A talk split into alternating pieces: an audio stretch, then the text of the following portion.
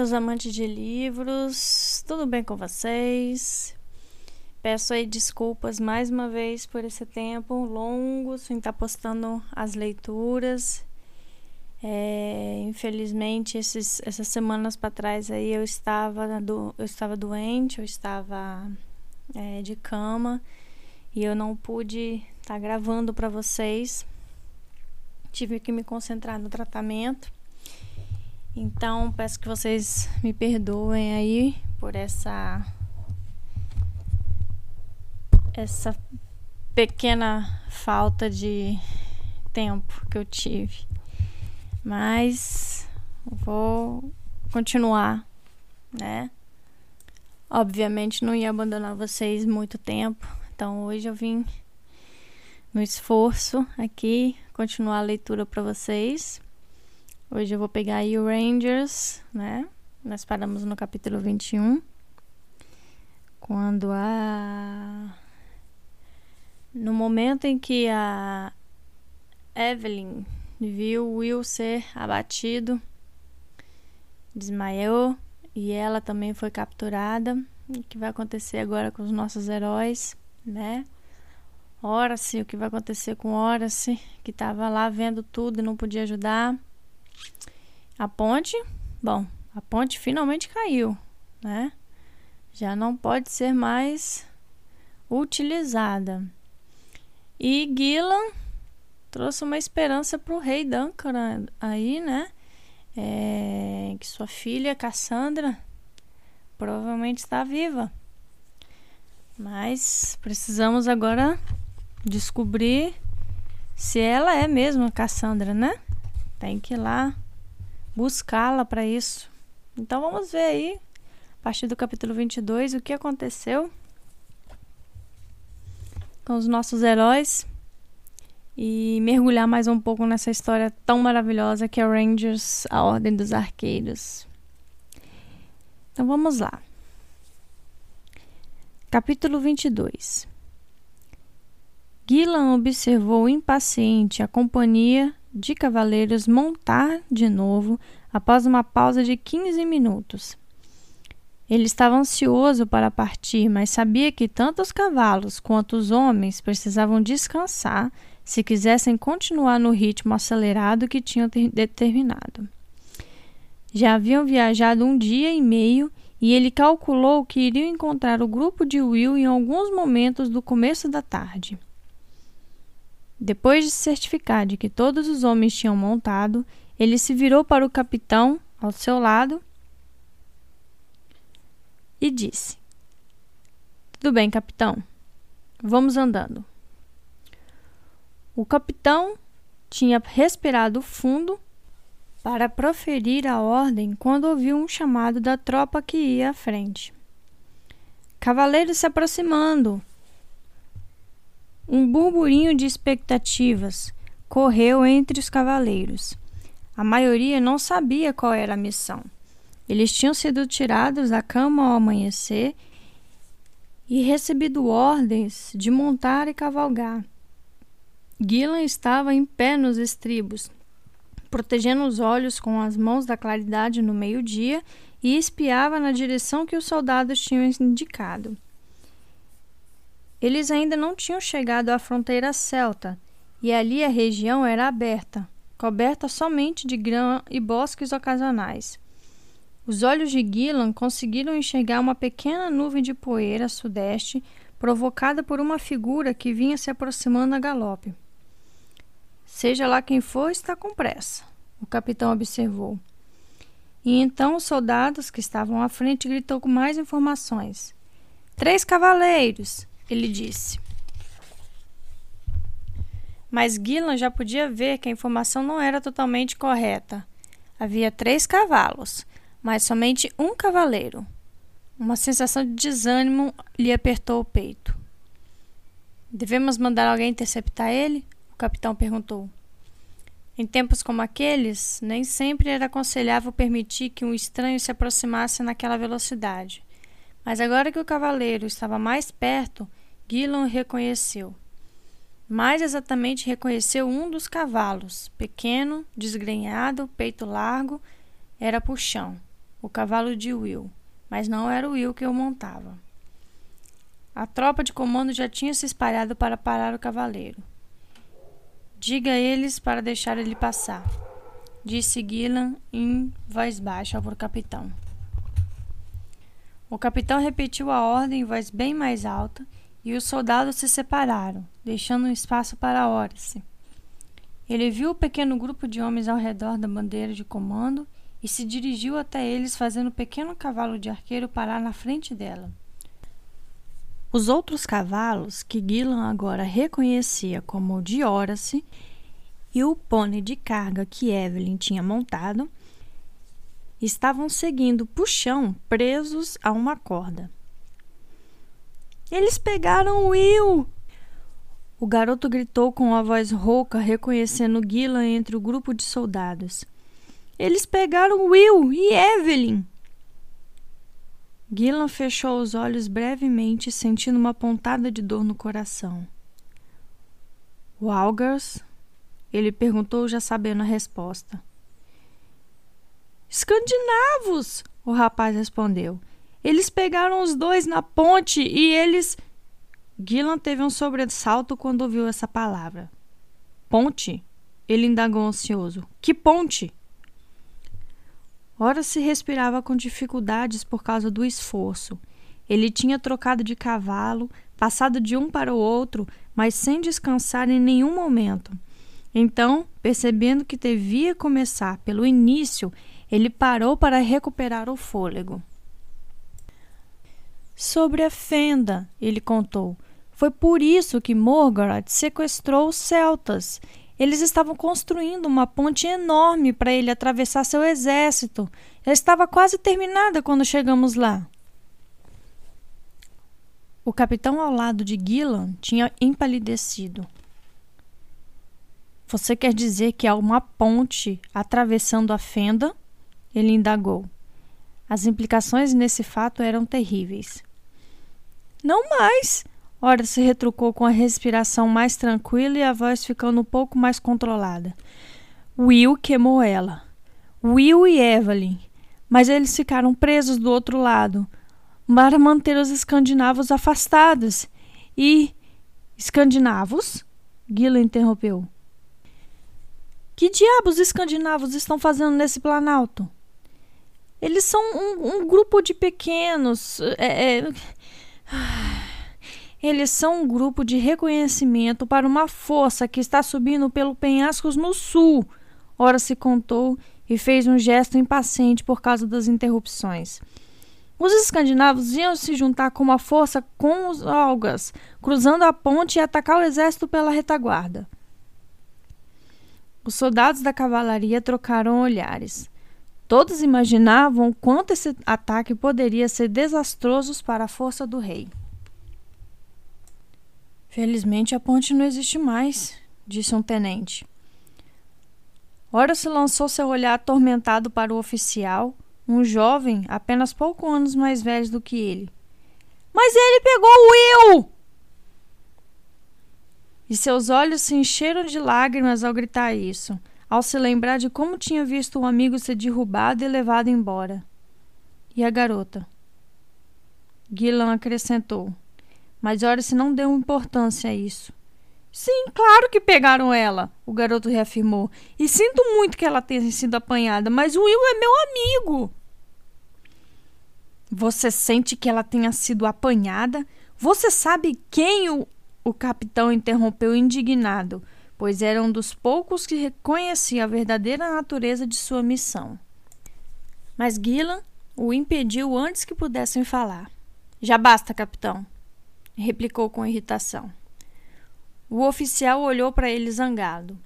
Gillan se inclinou para a frente e falou para que só ele ouvisse. Quanto menos pessoas souberem o nome da garota agora, melhor ele disse, e uma expressão de entendimento surgiu no rosto do capitão. Se Morgoth soubesse que seus homens tinham a filha do rei como refém, ele teria uma moeda valiosa para barganhar. Ora-se, eles podem consertar essa ponte? Gillan perguntou, virando-se novamente para o rapaz. O rapaz negou com veemência. Ele estava arrasado com a perda do amigo, mas o orgulho pelo fato de Will ter feito aquilo era evidente. De jeito nenhum, afirmou. Ela foi totalmente destruída. Will garantiu que nada ficasse do outro lado. É por isso que ele foi pego. E que ele queria ter certeza de que tinha destruído ela por completo. Ele parou e continuou. Talvez eles consigam fazer uma pequena ponte de corda, é claro. Isso fez Gillan tomar uma decisão. Ele se virou para o capitão. Capitão, continue com a companhia e se certifique de que nenhum tipo de ponte esteja colocada sobre a fenda.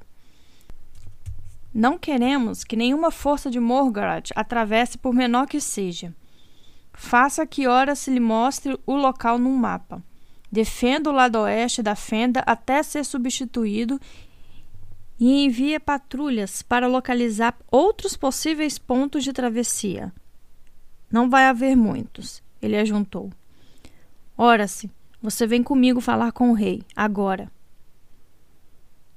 Ele parou abruptamente ao perceber que Horace estava esperando uma oportunidade para falar algo. Então fez um gesto para que o garoto continuasse. Os escandinavos, Horace falou, eles não estão só no Planalto, também estão enviando uma força para o norte da floresta Torrentre. Houve outra série de murmúrios quando os oficiais perceberam que seu exército tinha estado perto demais de um desastre duas forças inesperadas atacando pela retaguarda teriam deixado os homens do reino em situação muito difícil. Você tem certeza disso? Gillan perguntou. E Horace assentiu várias vezes. Will ouviu a conversa do inimigo. As forças deles no litoral e no Pantanal são apenas artifícios. O plano era realizar o verdadeiro ataque por trás. Bom, então não temos nenhum momento a perder. Gillan repetiu. Essa força do noroeste ainda pode representar um problema se o rei não souber a respeito. Ele se virou para o comandante da companhia. Capitão, você já recebeu suas ordens. Leve seus homens até a fenda o mais rápido possível. O capitão saudou Gillan brevemente e proferiu algumas ordens firmes para seus homens. Eles saíram a galope no encontro de suas tropas e, depois de uma rápida conferência, enquanto Ora se mostrava o local da ponte caída num mapa da área, toda a companhia se pôs a caminho, dirigindo-se em passo rápido para a fenda. Vamos, Gillan disse simplesmente, virando-se para Horace. Cansado, o jovem guerreiro concordou e montou o próprio cavalo. Puxão hesitou, batendo a pata no chão enquanto via a cavalaria se afastar de volta para onde tinham visto seu dono pela última vez. O cavalo deu alguns passos incertos atrás da tropa e então, a um comando de Gillan, relutantemente se colocou atrás do alto arqueiro. Fim do capítulo 22 Capítulo 23 a dor de cabeça de Will era insuportável. Ele ouvia um ruído constante, surdo e rítmico que atravessava seu crânio e disparava clarões atrás dos olhos firmemente fechados. O garoto se obrigou a abrir os olhos e viu um colete de pele de carneiro e a parte de trás de uma calça de lã amarrada com tiras de couro. O mundo estava de cabeça para baixo e ele percebeu que estava sendo carregado no ombro de alguém. Um ruído surdo era provocado pelos pés do homem enquanto corria. Will gostaria que ele andasse. O aprendiz gemeu alto e o homem parou de correr. Iraque! O escandinavo que o carregava gritou. Ele acordou. E dizendo isso, o escandinavo o baixou até o chão. Will tentou dar um passo, mas seus joelhos fraquejaram e ele teve que se agachar. Herak, o líder do grupo, se inclinou e o examinou. Um polegar grosso encostou na sua pálpebra e Will sentiu os olhos ser abertos. O homem não era cruel, mas também não foi muito gentil. Will o olhou e reconheceu que era escandinavo que tinha estado muito perto de descobri-lo enquanto ouvia a conversa junto da fogueira do vale. Hum, ele resmungou pensativo. Parece que é uma concussão. Aquele arremesso de pedra foi muito bom, Nordel. Ele disse para um dos outros. O escandinavo com quem ele falou, um gigante de cabelos loiros arrumados em duas tranças apertadas e engorduradas que ficavam espetadas para o alto como um chifre, sorriu com elogio. Cresci caçando focas e pinguins desse jeito, ele contou com alguma satisfação. Iraque soltou as pálpebras de Will e se afastou. Então, o menino sentiu um toque mais suave no rosto e, abrindo os olhos outra vez, viu-se olhando para o rosto de Evelyn. Ela acariciou sua testa gentilmente, tentando limpar o sangue seco que estava grudado ali. Você está bem? Ela perguntou. E ele fez que sim e percebeu na mesma hora que não tinha sido uma boa resposta. Ótimo. Ele, ele conseguiu dizer, lutando contra uma onda de náuseas. Eles também pegaram você? acrescentou desnecessariamente, e ela assentiu. Ora-se? perguntou devagar, e Evelyn pôs o dedo sobre os lábios. Ele fugiu, ela disse baixinho. Eu o vi correndo quando a ponte caiu. Então nós conseguimos? Derrubamos a ponte? Will perguntou, suspirando aliviado. Agora era a vez de Evelyn concordar. Ela até sorriu ao se lembrar da ponte desabando nas profundezas da fenda. Ela se foi totalmente. Herak ouviu as últimas palavras e olhou para eles. E vocês não vão receber agradecimento de Morgoth por isso, falou. Will sentiu um calafrio de medo ao ouvir o nome do Senhor da chuva e da noite. Ali no planalto, ele parecia ainda mais ameaçador, perigoso e perverso. O escandinavo olhou para o sol. Vamos fazer uma pausa aqui, ele disse. Talvez o seu amigo esteja disposto a andar daqui a uma hora. Os escandinavos abriram as sacolas e tiraram comida e bebida. Jogaram uma garrafa de água e um pequeno pão para Will e Evelyn e os dois comeram com vontade. Evelyn começou a dizer algumas coisas, mas Will levantou a mão para que ficasse em silêncio. Ele estava ouvindo a conversa dos escandinavos. Então, o que vamos fazer agora? perguntou o homem chamado Nordel. Herak mastigou um pedaço de bacalhau seco, engolindo-o com um gole de bebida forte que carregava num cantil de couro e deu de ombros. Por mim, nós sairíamos daqui o mais depressa possível. O outro respondeu: Só viemos por causa desse prêmio. E ele não vai ser grande, agora que a ponte não existe mais. Morgoth não vai gostar se formos embora, avisou um membro baixo e forte do grupo. Era que simplesmente deu de ombro. Horak, não estou aqui para ajudar Morgoth a conquistar Araluen, ele respondeu nem você. Lutamos pelo dinheiro e, quando tem algum para ser ganho, nós vamos. Horak olhou para o chão entre os pés e rabiscou na poeira com os dedos. Ele não olhou para cima quando falou outra vez. E esses dois? Ele quis saber. E Will e Evelyn respiraram fundo quando percebeu que os escandinavos falavam dele. Vão com a gente, retrucou Erak.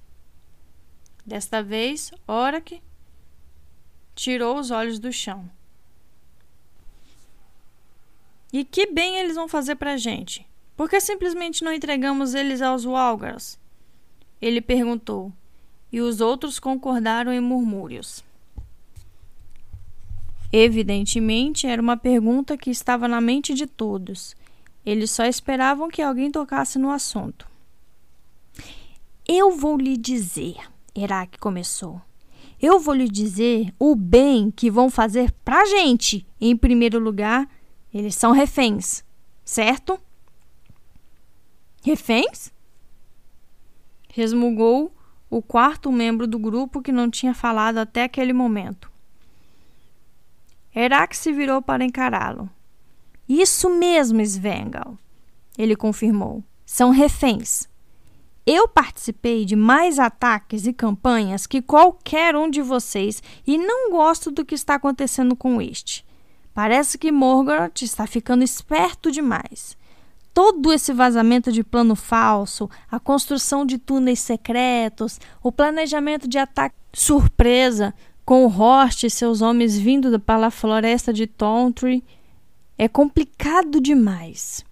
E quando se enfrentam pessoas como os Araluens, nada pode ser complicado. Rost ainda pode atacar pelo lado de Tontry. Svengon disse teimoso, mas Herak balançou a cabeça negativamente. Ele pode? Mas não vai saber que a ponte não existe mais, vai? Vai esperar um apoio que nunca chegará e tenho a impressão de que Morgoth não está com pressa de contar isso para ele, pois sabe que Horst iria desistir se descobrisse. Escute o que eu estou dizendo. Essa batalha vai ser resolvida na sorte. Esse é o problema com planos inteligentes. Se faltar um elemento, toda coisa pode desandar. Houve um curto silêncio. Os outros escandinavos pensavam sobre o que o colega tinha dito. Alguns concordaram com o gesto, e Herak continuou.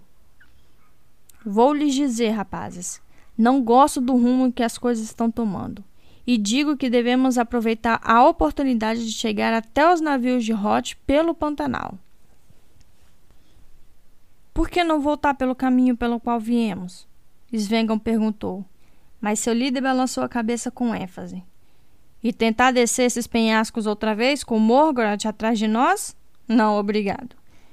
Não acho que ele trataria desertores com delicadeza.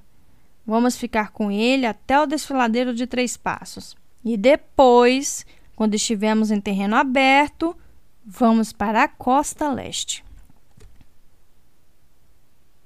Ele fez uma pausa para que todos assimilassem suas palavras. E vamos ter esses dois reféns no caso de os Araluas tentarem nos parar. Acrescentou. Mas são crianças! Nordel juntou irônico. Que utilidade tem como reféns? Você não viu o amuleto em formato de folha de carvalho que o garoto está usando? Herak perguntou, e instintivamente a mão de Will foi até o cordão pendurado no pescoço. Esse é o símbolo dos arqueiros. O garoto é um deles. Talvez algum tipo de aprendiz. E a menina? Svengal perguntou. Ela não é uma arqueira. É verdade. Era que concordou. É só uma menina. Mas não vou entregar nenhuma garota para os Walgers. Vocês viram como eles são. Essas criaturas são piores que animais. Não. Ela vem com a gente. Houve outro momento de silêncio. Acho justo, Rorik concordou finalmente. Era que olhou para os demais e viu que Yorick tinha falado em nome de todos. Os escandinavos eram guerreiros e homens duros, mas não totalmente desumanos. Bom, ele disse, agora vamos pegar a estrada outra vez. Ele se levantou e andou até Will e Evelyn, enquanto os outros escandinavos guardavam o que tinha sobrado da breve refeição. Você consegue andar? Ele perguntou para Will. O Nordel vai ter que te carregar de novo. Will corou de irritação e se levantou depressa, mas no mesmo instante desejou ter ficado sentado. O chão oscilou e a cabeça dele girou. O garoto cambaleou e somente a mão firme de Evelyn em seu braço evitou que ele caísse. Mas estava determinado a não mostrar fraqueza para enfrentar seus captores. endireitou o corpo e lançou para Elarak um olhar desafiador. Vou andar, ele conseguiu dizer. E o grande escandinavo o analisou por um momento com um olhar avaliador. Sim, ele disse finalmente. Tenho certeza que vai. Fim do capítulo 23. Capítulo 24 O mestre de guerra David torcia as pontas do bigode ao olhar para o plano desenhado na mesa de areia. Não sei, Halt, ele diz em tom de dúvida. É muito arriscado. Um dos princípios da luta armada é nunca dividir as forças. Halt concordou. Ele sabia que as críticas do cavaleiro tinham a intenção de ser construtivas não era simplesmente pensamentos negativos. Sir David tinha a função de encontrar falhas no plano e compará-las a possíveis vantagens. Isso é verdade, o arqueiro respondeu. Mas também é verdade que a surpresa é uma arma poderosa. O barão Tyle andou ao redor da mesa, analisando o plano sobre outro ponto de vista. Ele apontou a massa verde que representava a floresta Torrent com a adaga. Você tem certeza que Gillan consegue guiar uma grande força de cavalaria através de Torrent? Pensei que ninguém fosse capaz de atravessar essa floresta. Ele perguntou hesitante e Halt concordou. Os arqueiros mapearam e estudaram cada centímetro do reino durante anos, meu senhor disse ao barão, especialmente as partes que as pessoas acham que não são intransponíveis. Podemos surpreender essas forças no norte, e então Morgoth vai ser apanhado também, quando nenhum escandinavo surgir atrás de nós. Talhe continuou andando de volta da mesa olhando atentamente para os desenhos feitos ali e para os marcadores colocados no mapa de areia. Mesmo assim, vamos estar numa grande enrascada se os escandinavos derrotarem você, Halt, e a cavalaria aqui no norte. Afinal, vocês vão ter quase metade de homens. Isso é verdade, Halt concordou. Mas nós vamos pegar eles em terreno aberto e isso é uma vantagem. E não se esqueça que vamos levar 200 unidades de arqueiro. Elas devem equilibrar um pouco esse número. Uma unidade de arqueiros consistia em dois homens, um arqueiro e um lanceiro, apoiando-se mutuamente. Contra uma infantaria levemente armada, eles eram uma combinação mortal. Os arqueiros podiam reduzir um grande número de inimigos à distância. Quando a batalha se transformasse num combate corpo a corpo, o lanceiro assumia a luta e permitindo que os arqueiros se retirassem em segurança. Mas o barão Tyler insistiu. Vamos supor que os escandinavos consigam vencer e atravessar. Então a mesa vai ser virada. Nós vamos enfrentar o inimigo real no noroeste com a retaguarda exposta para os Walgars de Morgoth, vindo do desfiladeiro. Araldi conseguiu suprimir um suspiro. Com estrategistas, Tyle era conhecido como cauteloso. Por outro lado, ele disse tentando ao máximo manter a impaciência fora da voz.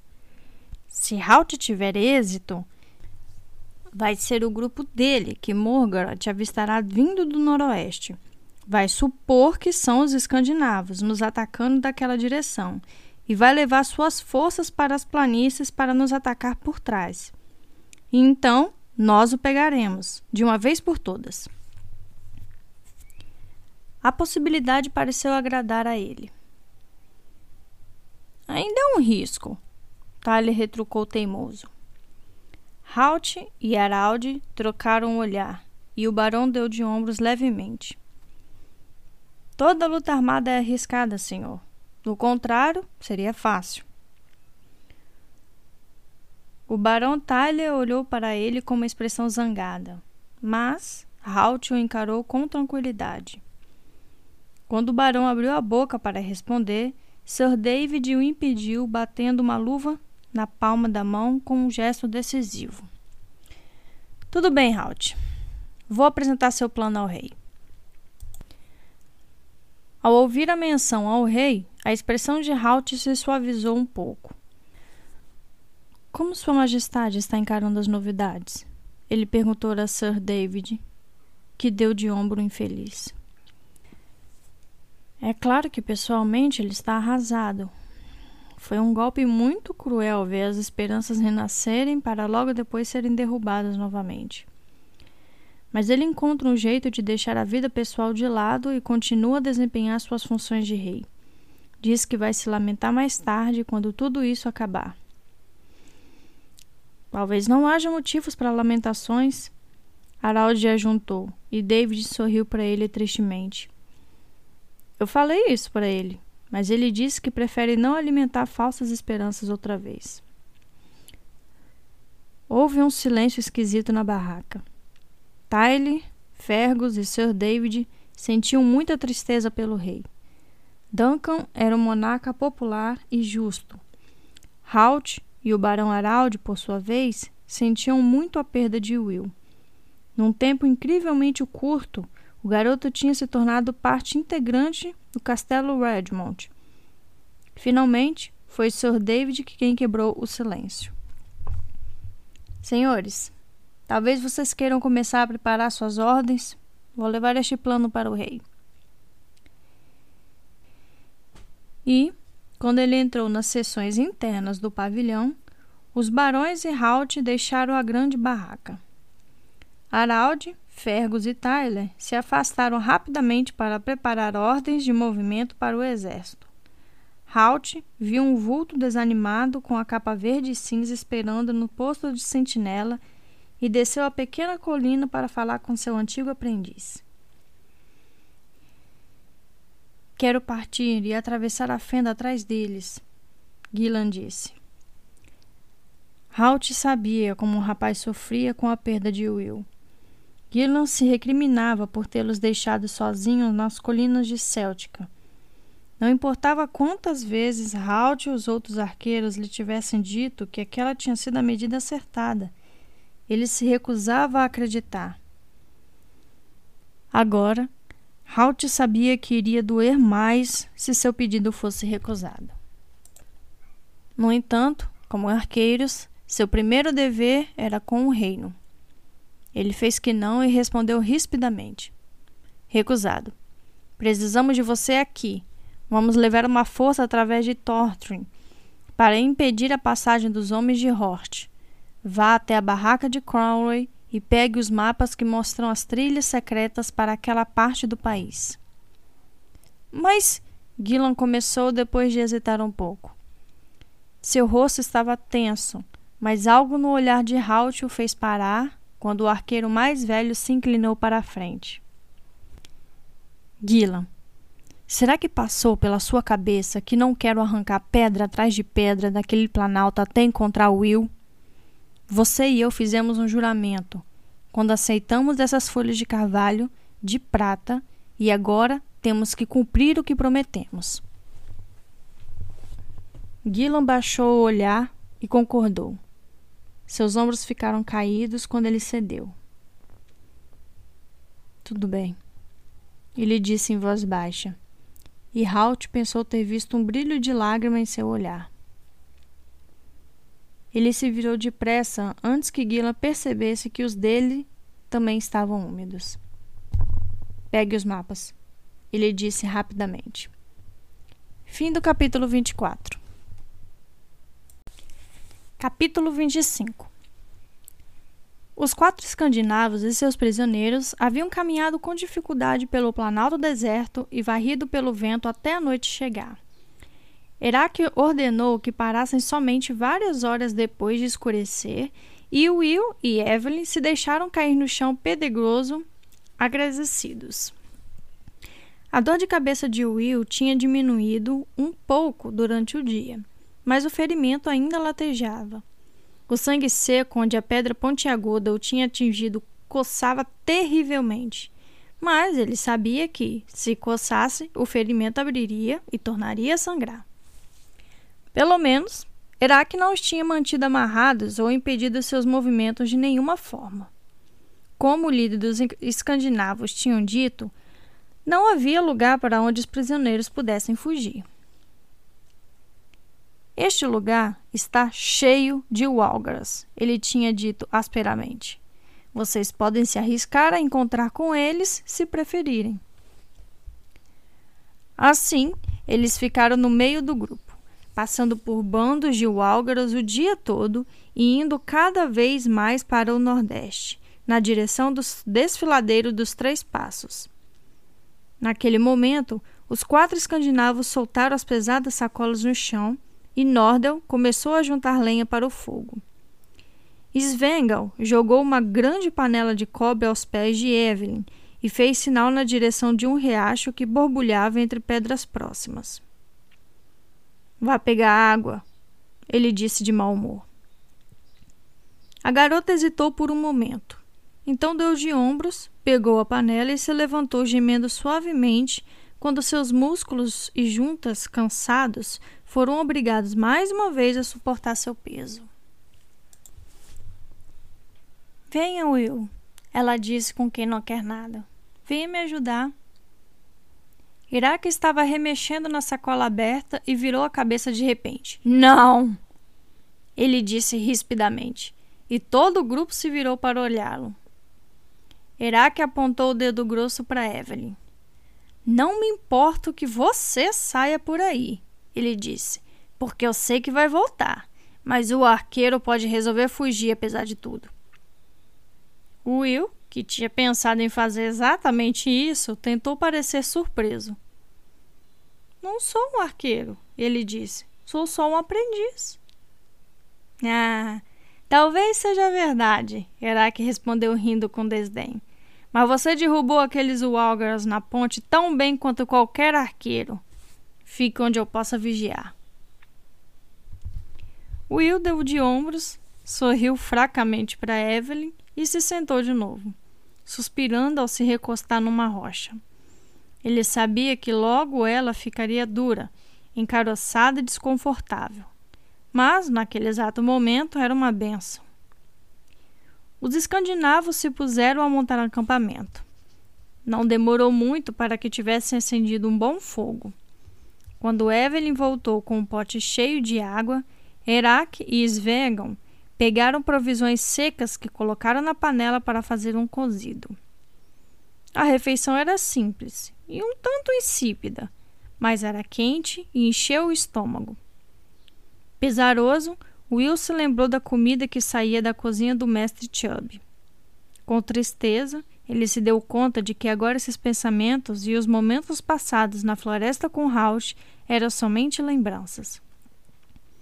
Imagens vinham à sua mente sem ser convidadas. Puxão, Gillan e Horace. O castelo Redmond, visto sob os últimos raios de sol poente, com suas paredes de pedras duras como ferro que emitiam um brilho vermelho pálido, como se tivesse uma luz interior. Lágrimas se formaram em seus olhos e arderam ao serem derramadas. Sem que ninguém visse, ele tentou enxugá-las com as costas da mão. De repente, a refeição ficou com menos gosto que antes. Evelyn pareceu perceber aquela tristeza cada vez maior. Will sentiu a mão quente e pequena da garota cobrir a sua e soube que ela estava olhando para ele. Mas o aprendiz não conseguiu encarar aqueles olhos verdes, pois as lágrimas estavam prestes a cair. Vai ficar tudo bem, ela sussurrou. Will tentou falar, mas não conseguiu proferir as palavras. Então, ele fixou o olhar na superfície arranhada da tigela de madeira em que os escandinavos tinham lhe dado comida. Eles estavam acampados a alguns metros da estrada, no alto de uma pequena elevação. Herak tinha dito que gostava de ver qualquer pessoa que quisesse se aproximar. Nesse momento, virando uma curva da estrada a várias centenas de metros de distância, vinha um grande grupo de cavaleiros seguindo por uma tropa de Walgars que corriam para acompanhar o trote dos cavalos. O som da cantoria das criaturas chegou até ele, trazido pela brisa. Outra vez, Will sentiu aquele calafrio na nuca. Herak se virou rigidamente para os dois, fazendo um gesto para que se escondessem entre as pedras atrás do acampamento. Depressa, vocês dois. Atrás das pedras se dão valor à vida. Aquele é o próprio Morgarat, no cavalo branco. Nordel, Horak, venham para baixo da luz encobrir eles. Will e Evelyn não precisaram de um segundo convite. Eles se esgueiraram abaixados até o esconderijo proporcionado pelas pedras. Seguindo as ordens de Herak, os dois escandinavos se levantaram e ficaram junto da luz da fogueira, desviando a atenção dos cavaleiros que se aproximavam das duas pequenas figuras que se encontravam na semi-escuridão. A cantoria misturada com o bater dos cascos dos cavalos e o tilinar dos escudos e das armas ficou mais próxima quando Will se deitou de bruços, com um dos braços cobrindo Evelyn. Como já tinha feito antes, ele puxou o capuz da capa sobre a cabeça para esconder o rosto nas sombras profundas. Havia uma pequena fresta entre duas rochas e, sabendo que estava correndo um risco terrível, mas incapaz de resistir, ele espiou através delas. A visão estava restrita a alguns metros. Heráclito estava do outro lado da fogueira, de frente para os cavaleiros que se aproximavam. Will percebeu que, ao fazer isso, ele tinha colocado o brilho da luz do fogo entre os recém-chegados e o ponto em que ele e Evelyn estavam escondidos. Se algum dos Walgers olhasse em sua direção, olharia diretamente para o fogo brilhante. Era uma lição de tática que ele guardou para uso futuro. O barulho de cavalos e homens parou. A cantoria dos Walgras morreu abruptamente. Houve um silêncio de um ou dois segundos. Então uma voz se fez ouvir. Uma voz baixa que sibilava como uma cobra.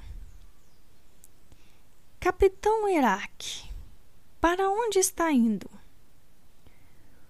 Will se esforçou para ver quem falava. Não havia dúvida de que aquela voz fria e perversa pertencia a Morgaret. Ela soava como se estivesse envolta em gelo e ódio. Tinha um som de unhas raspando em ladrilhos. O sangue gelava quando ela se fazia ouvir. Os pelos da nuca de Will se eriçaram e debaixo de suas mãos ele sentiu Evelyn estremecer. Mas, se a voz exercia o mesmo efeito em Herak, ele não demonstrava. Meu título correto é Jar, Lord Morgaroth, ele disse com calma. Não capitão. Então preciso tentar me lembrar disso, no caso de eu ter algum interesse em saber. Morgaroth disse com a voz fria. Agora, capitão, ele continuou enfatizando o título. Eu repito, para onde está indo? Houve um ruído de arreios, e pela fresta nas pedras, Will viu um cavalo branco avançar. Não um cavalo branco de pelos brilhantes, como que seria montado por um galante cavaleiro, mas um cavalo claro com um pelo sem brilho e sem vida. Ele era enorme, de um branco sujo e com olhos selvagens, que não paravam de se movimentar. O aprendiz se inclinou um pouco para o lado e conseguiu enxergar uma mão coberta por uma luva preta que segurava as rédeas levemente. Mas isso foi tudo o que viu do cavaleiro. Pensamos que iríamos unir nossas forças no desfiladeiro dos Três Passos, Herak explicou. Suponho que o senhor ainda continuará com o ataque, mesmo que a ponte tenha caído. Morgaret praguejou terrivelmente a menção da ponte.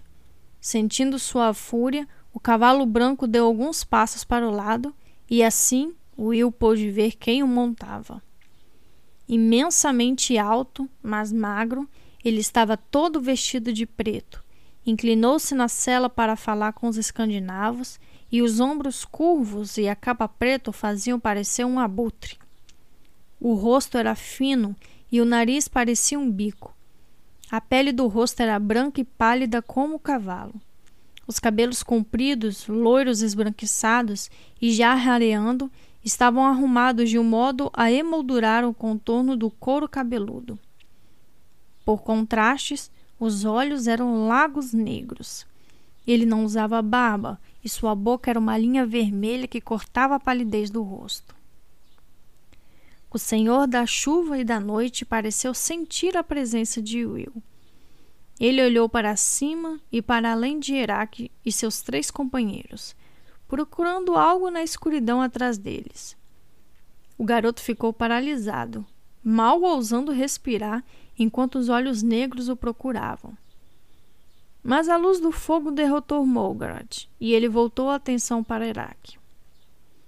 Sim, ele respondeu. O ataque vai acontecer. Agora que Duncan está com as forças distribuídas no que considera uma posição defensiva forte, ele vai permitir que chegamos até as planícies antes de atacar. Momento em que Hort vai apanhar ele pelas costas. Herak contemplou com uma risadinha. E Morgard olhou para ele com a cabeça levemente inclinada, estudando. Novamente, a pose parecia como a de um pássaro, lembrou a Will, um abutre. Exatamente, ele concordou. Seria preferível que houvesse duas forças que atacassem pelas laterais, como eu tinha planejado originalmente. Mas uma deve ser suficiente. Também penso nisso, assim, senhor. Iraque concordou, e houve um longo momento de silêncio. Obviamente, Morgoth não tinha interesse em saber se Herak concordava ou não com ele. Tudo seria mais fácil se os seus companheiros não tivessem nos abandonado. Morgoth disse por fim. Disseram para mim que seu compatriota Ovlaka navegou de volta para a Escandinávia com seus homens. Eu tinha planejado que eles subissem os penhascos do sul para nos fortalecer. Hum, Ovlak é um mercenário, Herak disse, dando de ombros, recusando-se a assumir a culpa por algo que estava fora de seu alcance. Não se pode confiar em mercenários. Eles lutam só pelo dinheiro. E você não? Morgoth perguntou sem emoção, com uma nota de escárnio na voz. Eric endireitou os ombros. Eu honro qualquer tarefa que assumo. Ele disse rígido. Morgoth olhou para ele durante um longo e silencioso momento. O escandinavo o encarou e finalmente foi o outro quem desviou o olhar. Shirat, me disse que você fez um prisioneiro na ponte. Um guerreiro poderoso, ele disse. Eu não vejo ele. Novamente, Morgoth tentou enxergar na escuridão do outro lado da luz. Irak soltou uma risada áspera. Se Shirat era o líder dos seus Walgaras, ele também não viu o prisioneiro. O escandinavo respondeu irônico. Ele passou a maior parte do tempo na ponte, escondido atrás de uma pedra e se desviando das flechas. E o prisioneiro? Morgaret refletiu. Morto, Herak respondeu. Nós matamos ele, jogamos no abismo. Um fato que me desagrada profundamente. Morgaret retrucou. E Will sentiu um arrepio percorrer sua pele. Eu teria preferido fazer ele sofrer por interferir nos meus planos. Você deveria ter trazido ele vivo para mim. Bem, Nós preferiríamos que ele não tivesse atirado flechas em volta das nossas orelhas. Ele sabia atirar, isso é verdade. A única forma de pegar ele foi acabando com a sua vida. Houve outro silêncio enquanto Morgoth pensava na resposta. Aparentemente, ela não satisfazia. Que isso sirva de conselho para o futuro. Não aprovei o que fez. Desta vez, foi Herak que deixou o silêncio se prolongar. Ele deu de lombros levemente. Como se o desprazer de Morgoth não interessasse. Por fim, o senhor da chuva e da noite pegou as regras e sacudiu, obrigando o cavalo a se virar, afastando-se da fogueira com selvageria. Espero ver você no desfiladeiro dos três passos, capitão, ele disse. Então, como se tivesse pensado melhor, fez o cavalo voltar. E capitão, nem pense em desertar. Você vai lutar conosco até o fim. Eu já disse, senhor. Vou honrar o acordo que fizemos. Desta vez, Morgoth sorriu. Apenas um movimento leve dos seus lábios no rosto branco e sem vida. Pois faça isso, capitão, ele disse devagar. Em seguida, agitou as rédeas, seu cavalo se virou e começou a galopar. Os Walgaros o seguiram e a canteria recomeçou, enchendo a noite. Will percebeu que, atrás das pedras, ele tinha prendido a respiração por muito tempo. Soltou o ar dos pulmões e ouviu outro suspiro de alívio dos escandinavos. Meu Deus das batalhas, era a que comentou. Esse homem realmente me assusta. Parece que ele já morreu e foi para o inferno, Svengal disse. Eric andou em volta da fogueira e parou onde Will e Evelyn ainda estavam agachados atrás das rochas. Vocês ouviram isso? Ele perguntou e Will fez que sim. Evelyn continuou agachada de rosto para baixo, atrás das pedras. Eric a cutucou com a ponta do pé. E você, mocinha? Ele disse. Você também ouviu? Evelyn olhou para ele com lágrimas de terror marcando a poeira em seu rosto. Sem palavras, ela sentiu. Herak olhou na direção para onde Morgoth e seus Walgaros tinham ido. Então se lembrem disso se estiverem planejando fugir. Ele tornou. Isso é tudo que espero a vocês se se afastarem de nós. Fim do capítulo 25. Capítulo 26. As planícies de Utah formavam um enorme espaço aberto de campinas onduladas e cobertas de grama verde e abundante. Havia poucas árvores, embora montes e colinas baixas ocasionais servissem para quebrar a monotonia. As planícies começavam a se erguer aos poucos, formando um pequeno morro e uma pequena distância de onde o exército de Araluin estava posicionado. Mais perto dos pântanos, onde os Walgras estavam se reunindo, passava um riacho sinuoso. Normalmente apenas um fio de água. Ele tinha encorpado por causa das chuvas recentes de primavera e deixara o chão, além de onde estavam os Walgras, macio e pantanoso, impedindo qualquer ataque da cavalaria pesada por parte de Aralui. O barão Fergus, de Carawa, protegeu os olhos contra o sol forte do meio-dia e examinou as planícies com cuidado até a entrada do desfiladeiro de três passos. Eles são muitos, disse em voz baixa. E tem mais chegando. Aralde, de Redmond, ajuntou, ajeitando a espada de folha larga na bainha.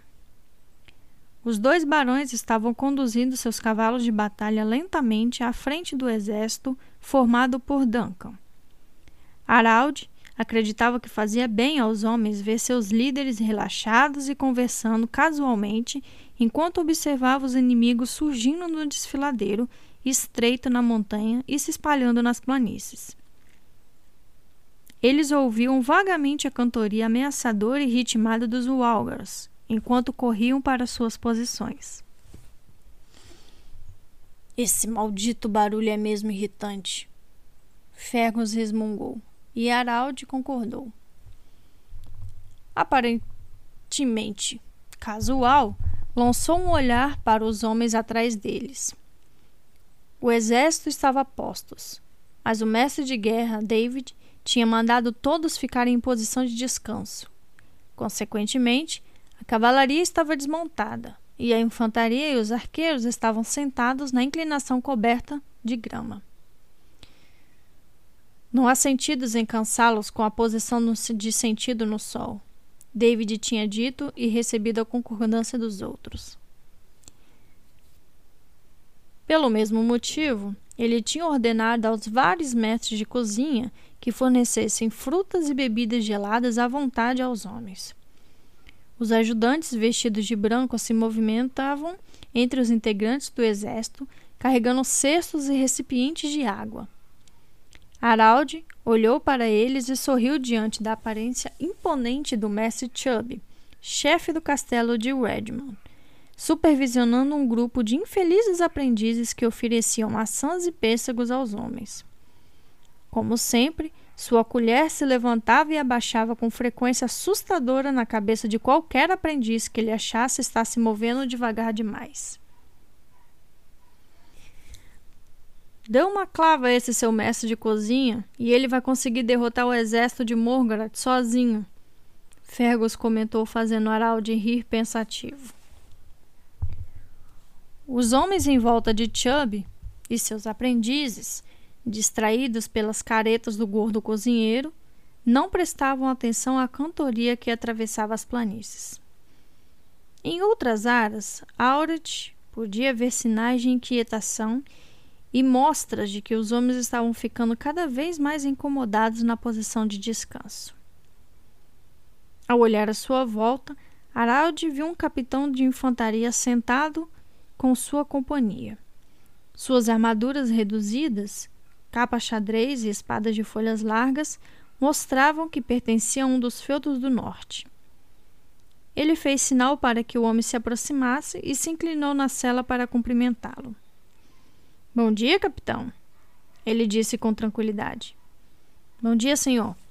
O oficial respondeu com um forte sotaque do norte, que tornava suas palavras quase incompreensíveis.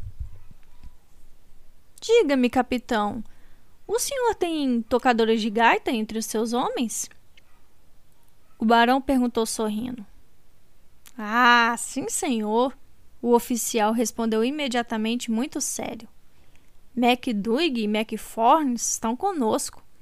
Eles vêm sempre quando vamos para a guerra. Então o senhor pode pedir a eles que toque uma ou duas músicas para nós? O barão sugeriu. Certamente será um som mais agradável do que esses grunhidos monótonos que vêm de longe. Ele inclinou a cabeça na direção dos Walgras e logo um sorriso se espalhou em seu rosto. O capitão concordou de imediato. Ah, sim, senhor, vou providenciar. Não há nada que uns toques de gaita para fazer o sangue de um homem correr mais depressa nas veias. Cumprimentando rapidamente o barão, ele se afastou na direção de seus homens, gritando enquanto corriam. MacDoug, MacForne, respirem fundo e peguem suas gaitas. Vamos ouvir um pouco de música. Enquanto os dois barões continuavam a percorrer as linhas, eles ouviram os primeiros acordes das gaitas de folha enchendo o ar. Fergus estremeceu e Harald sorriu para ele. Nada como alguns toques de gaita para fazer o sangue de um homem correr mais depressa nas veias, repetiu. No meu caso, isso faz meus dentes baterem, seu companheiro declarou, e disfarçadamente cutucou o cavalo com o calcanhar para afastá-lo um pouco do som selvagem das gaitas. Mas, quando olhou para os homens atrás deles, percebeu que a ideia de Harald tinha funcionado. As gaitas estavam conseguindo abafar a cantoria monótona e os dois músicos, marchando e contramarchando na frente do exército, atraíram a atenção de todos os homens para eles. Boa ideia, ele disse para Harald. Não posso deixar de me perguntar se essa é igualmente boa. Ele acrescentou, fazendo um gesto para o outro lado da planície, onde os Walgras estavam surgindo no desfiladeiro e assumindo suas posições. O meu instinto diz que vamos acabar com eles antes que tenham a chance de entrar em formação. Harald deu de ombros. Esta questão tinha sido acaloradamente discutida pelo Conselho de Guerra nos últimos dias. Se os atacarmos quando saírem, vamos simplesmente contê-los, ele disse. Se quisermos destruir o poder de Morgoth de uma vez por todas, temos que deixar que ele traga suas forças para o terreno aberto. E esperar que Halt tenha sido bem sucedido em parar o exército de Horst. Fergus completou. Estou ficando com dor no pescoço de tanto olhar sobre os ombros para me certificar de que não há ninguém atrás de nós. Halt nunca me decepcionou antes. Araldi disse com tranquilidade. É, eu sei disso, concordou Fergus, infeliz. Ele é um homem notável, mas há tantas coisas que podem dar errado. Ele pode não ter encontrado o exército, ainda pode estar tentando atravessar Tontre ou ainda pior, Horst pode ter derrubado seus arqueiros e a cavalaria. Bom, não há nada que possamos fazer sobre isso além de esperar. Araldi ressaltou. E ficar de olho no noroeste, esperando não ver achas e capacetes com chifres atravessando aquelas colinas. Aí está um pensamento reconfortante. Araldi disse tentando brincar. No entanto, não conseguiu resistir à tentação de se virar na cela e espionar ansiosamente em direção às colinas do norte. Herak tinha esperado até que as últimas poucas centenas de Walgras estivessem descendo o desfiladeiro dos Três Passos para a seguir. E então obrigou seu pequeno grupo a entrar no meio das criaturas apressadas. Houve alguns rosnados e caras feias quando os escandinavos abriram caminho aos empurrões entre o fluxo vivo que seguia as trilhas estreitas e sinuosas do desfiladeiro. Mas os guerreiros do mar, pesadamente armados, rosnaram de volta e manejaram suas achas com tanta facilidade que os zangados Walgars logo recuaram e os deixaram em paz. Evelyn e Will Estava no centro do grupo, cercado pelos corpulentos escandinavos.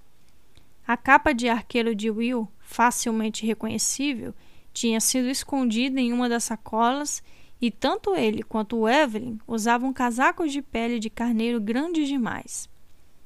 Os cabelos curtos de Evelyn estavam cobertos por um capuz de lã. Até aquele momento, nenhum dos Walgars tinha prestado atenção neles supondo que eram criados ou escravos do pequeno grupo de guerreiros do mar. Fiquem de boca fechada e com os olhos no chão. Era que tinha dito a eles quando atravessaram a multidão de Walgaras apressados.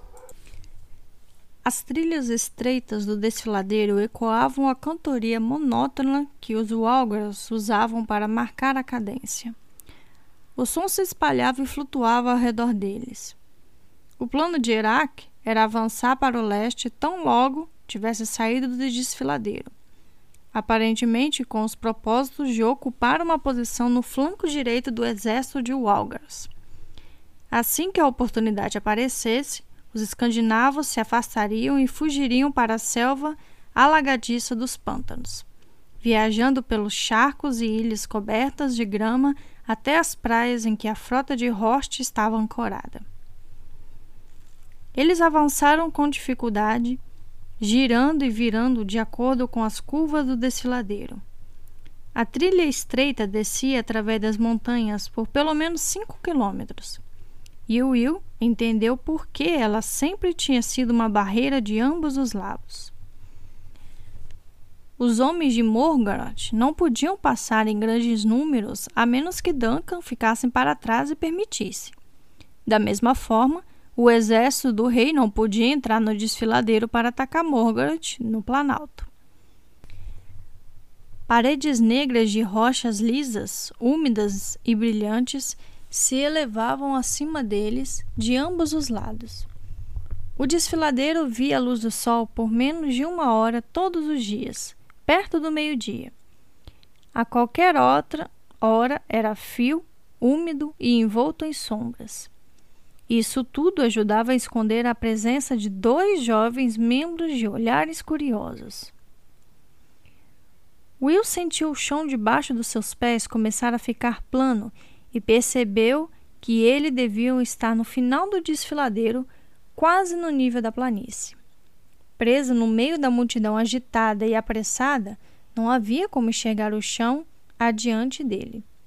Eles viraram a última curva e um raio de sol mergulhou no desfiladeiro, obrigando o garoto a proteger com as mãos os olhos. Eles tinham chegado à entrada.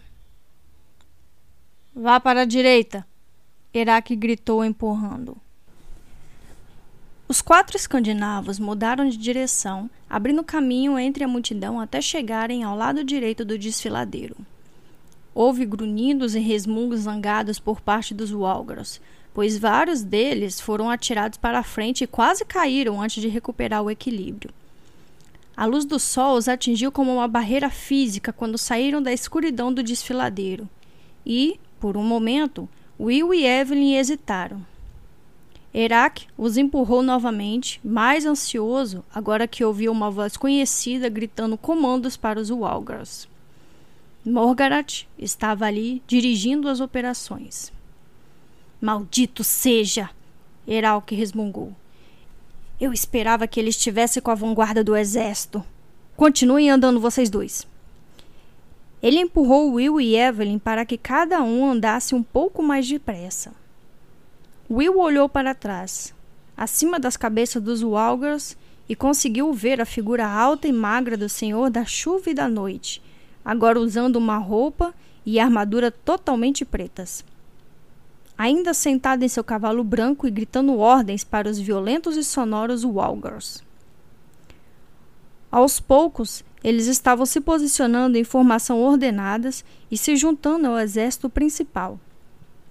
Quando Will olhou para trás, o rosto pálido se virou para o grupo de escandinavos apressados, e Morgoth fez o cavalo avançar na direção deles, sem dar importância ao fato de que estava pisoteando os próprios homens para chegar lá.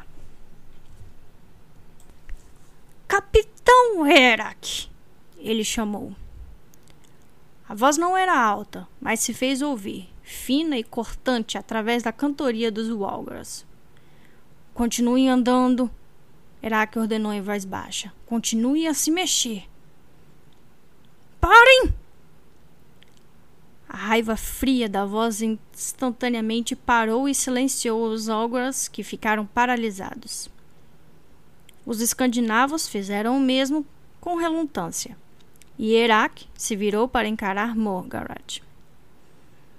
O senhor da chuva e da noite conduziu o cavalo pela multidão empurrando Walgras ou fazendo que caíssem para abrir caminho para ele. Lentamente, seus olhos encontraram os de Erak, e ele desmontou. Mesmo em pé, erguia-se acima do forte líder escandinavo. E para onde vocês, seus homens, estão indo hoje, capitão? Ele indagou com uma voz suave. Era que fez sinal para a direita. Eu e meus homens costumamos lutar na ala direita. Ele explicou o mais casualmente possível. Mas, se isso não estiver bom, vou para onde necessitar de mim. É mesmo? retrucou com sarcasmo. Será que vai? Mas como o senhor é gentil, você. Ele se interrompeu, ao olhar as duas figuras menores que os outros escandinavos tentavam esconder sem sucesso. Quem são eles? Morgaroth perguntou, e Herak deu de ombros. Celtas, o escandinavo disse rapidamente. Nós prendemos eles em Céltica e estou planejando vender para o Oberjal Ragnak como escravos. Céltica é minha, capitão. Escravos de Céltica também são meus. E eles não estão aqui para você levar e vender para eles para o seu rei bárbaro. Os escandinavos que cercavam Will e Evelyn se mexeram zangados com essas palavras. Morgaret voltou os olhos frios para eles e então observou os milhares de Walgras que os cercavam.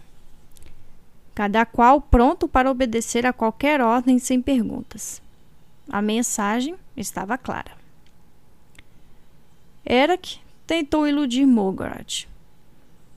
Nosso acordo diz que deveríamos lutar pelo prêmio, e isso inclui escravos. Ele insistiu, mas Morgaret o interrompeu. Se vocês lutassem. Ele gritou furioso. Não se ficassem assistindo a minha ponte ser destruída. Era seu homem, Shirat, que estava no comando da ponte. Era que disparou de volta. Foi ele que decidiu não deixar nenhum guarda de vigia. Nós fomos os únicos que tentaram salvar a ponte enquanto ele estava escondido atrás das pedras. O olhar de Morgaret se fixou no de Erak, mais uma vez, e sua voz caiu para um tom quase inaudível. Ninguém fala comigo neste tom, capitão Erak. Ele disparou. Peça desculpas imediatamente. E depois ele parou no meio da sentença. Parecia possuir sentidos periféricos anormais Embora estivesse olhando para Eric sem piscar, aparentemente tinha percebido alguma coisa num dos lados. Os olhos negros se viraram e ficaram presos em Will. Um dedo branco e ossudo estava levantado, apontando para a garganta do garoto. O que é isso? Eric olhou e sentiu um frio na boca do estômago. Um brilho pálido de bronze estava visível na abertura da gola da camisa de Will. Logo, era que se sentiu empurrado para um lado quando Morgoth se moveu, rápido como uma serpente, e agarrou a corrente em volta do pescoço do rapaz.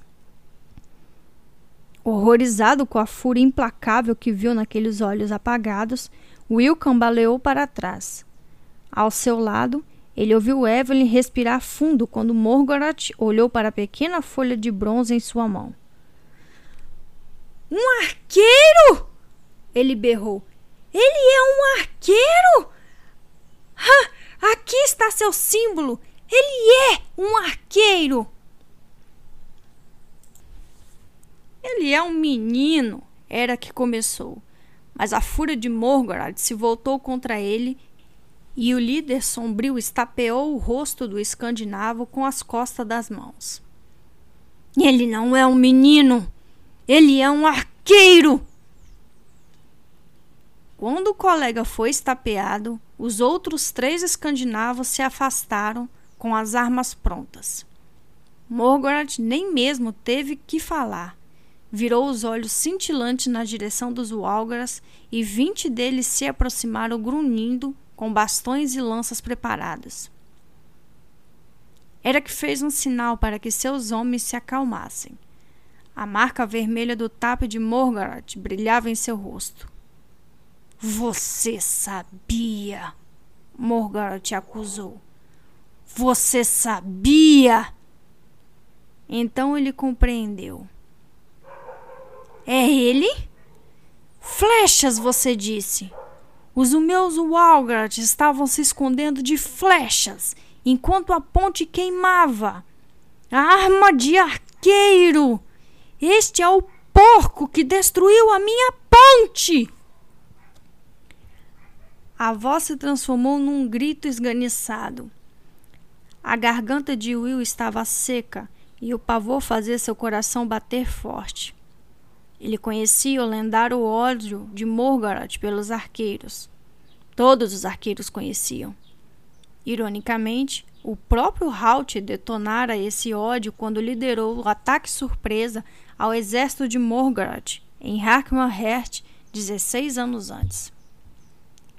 Erak ficou parado diante do Lorde Negro sem falar nada. Will sentiu uma pequena mão quente se enroscar na dele. Evelyn. Por um momento, ficou admirado com a coragem da garota de se unir a ele daquela forma diante da fúria e do ódio implacável de Morgaret. Então, outro cavalo abriu caminho à força entre a multidão. Na cela vinha um dos tenentes de Morgoth, um dos Walgars que tinha conhecimentos elementares da comunicação com os humanos. Meu senhor, ele disse num tom estranho e sem emoção dos Walgars. Avanço do inimigo.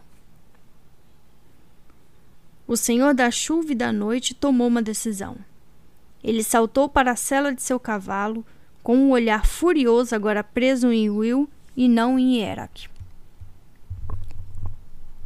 Nós vamos terminar isso mais tarde. Ele avisou, virando-se então para um sargento entre os que tinham cercado os escandinavos. Mantenha esses prisioneiros aqui até eu voltar, sob pena de perder sua vida. O Alga saudou seu chefe com o um punho levantado no lado esquerdo do peito e grunhiu um comando aos seus homens. Eles cercaram o grupo de escandinavos.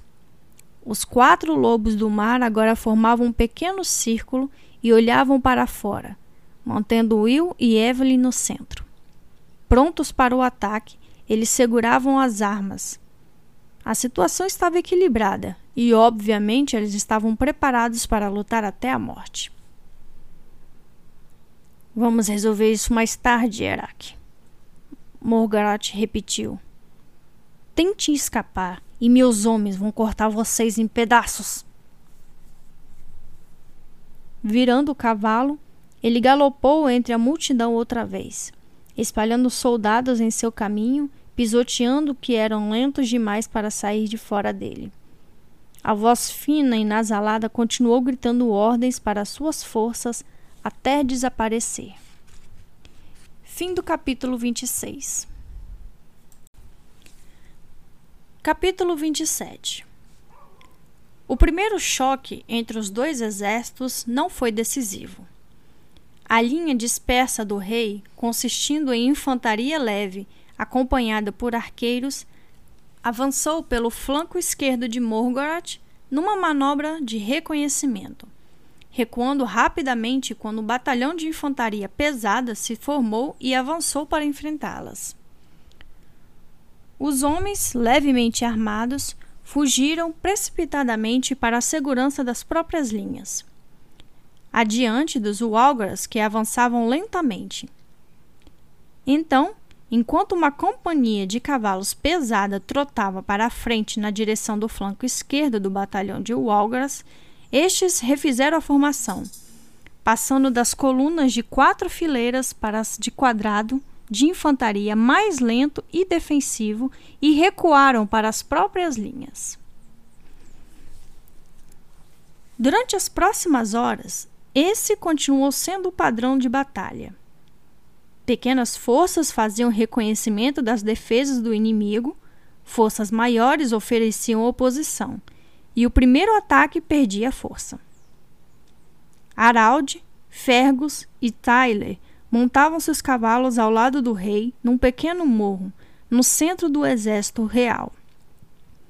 O mestre de guerra David acompanhava um pequeno grupo de cavaleiros que faziam uma de muitas excursões na direção do exército de Walgars. Todas essas indas e vindas estão me aborrecendo, Araldi disse amargo. O rei sorriu para ele. Tinha uma das mais importantes qualidades de um bom comandante: uma paciência quase ilimitada. Morgaret está esperando, ele disse simplesmente. Está esperando que o exército de Hort apareça às nossas costas. Tenho certeza de que então ele vai atacar. Vamos partir para o ataque, Fergus grunhiu. Mas Duncan fez que não, apontando para o solo imediatamente na frente da posição de Morgoth. A terra ali está mole e pantanosa, ele afirmou. Isso vai reduzir a eficiência da nossa melhor arma, a cavalaria. Vamos esperar até que Morgoth venha até nós. Daí, poderemos combatê-lo num terreno mais apropriado. Houve um bater de cascos apressados vindo da retaguarda. O grupo real se virou e viu um mensageiro conduzindo o cavalo para a última subida do morro. Ele puxou as rédeas, olhou em volta e viu a cabeça loira do rei. Então, impeliu o cavalo novamente, finalmente fazendo-o parar junto deles. Sua capa verde e malha da armadura leve e a espada de lâmina fina mostraram que ele é um batedor. Majestade, ele disse sem fôlego, uma mensagem do Sr. Vincent. Vincent era o líder do corpo de mensageiros, um grupo de soldados que agia como olhos e ouvidos do rei durante um conflito levando mensagens e ordem para todas as partes do campo de batalha. Duncan fez um gesto com a cabeça indicando que o homem deveria continuar e apresentar a mensagem. O cavaleiro engoliu a saliva várias vezes e olhou ansiosamente para o rei e os três barões. No mesmo instante, Araldi soube que as notícias não eram boas. Senhor, o homem começou hesitante os respeitos do Sr. Vincent, senhor. E parece que há escandinavos atrás de nós. Houve exclamações espantadas de vários dos oficiais jovens que rodeavam o grupo de comando. Fergus se virou para eles com as testas franzidas numa expressão séria. Fiquem quietos! Ele vociferou, e num instante o barulho desapareceu. Os ajudantes pareceram envergonhados por sua falta de disciplina. Exatamente onde estão esses escandinavos e quantos são? Duncan perguntou com calma ao mensageiro. Seus modos tranquilos pareceu contagiar o rapaz, e ele respondeu com muito mais confiança. O primeiro grupo pode ser visto no cume mais baixo a noroeste, Majestade, até agora só podem ver cerca de 100. Sir Vincent sugere que a melhor posição para vocês observarem a situação seria da pequena colina ao fundo, à nossa esquerda. O rei concordou e se virou para um dos oficiais mais jovens. Ranald, talvez você possa ir avisar Sir David dessa nossa nova situação. Diga a ele que estamos mudando o posto de comando para a colina que Sir Vincent sugeriu. Sim, meu senhor, o jovem cavaleiro respondeu. Ele virou o cavalo e saiu a galope. O rei então se virou para os companheiros.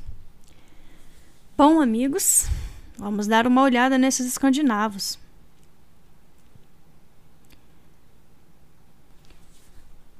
O barão Araldi estudou o pequeno grupo de homens na colina atrás deles.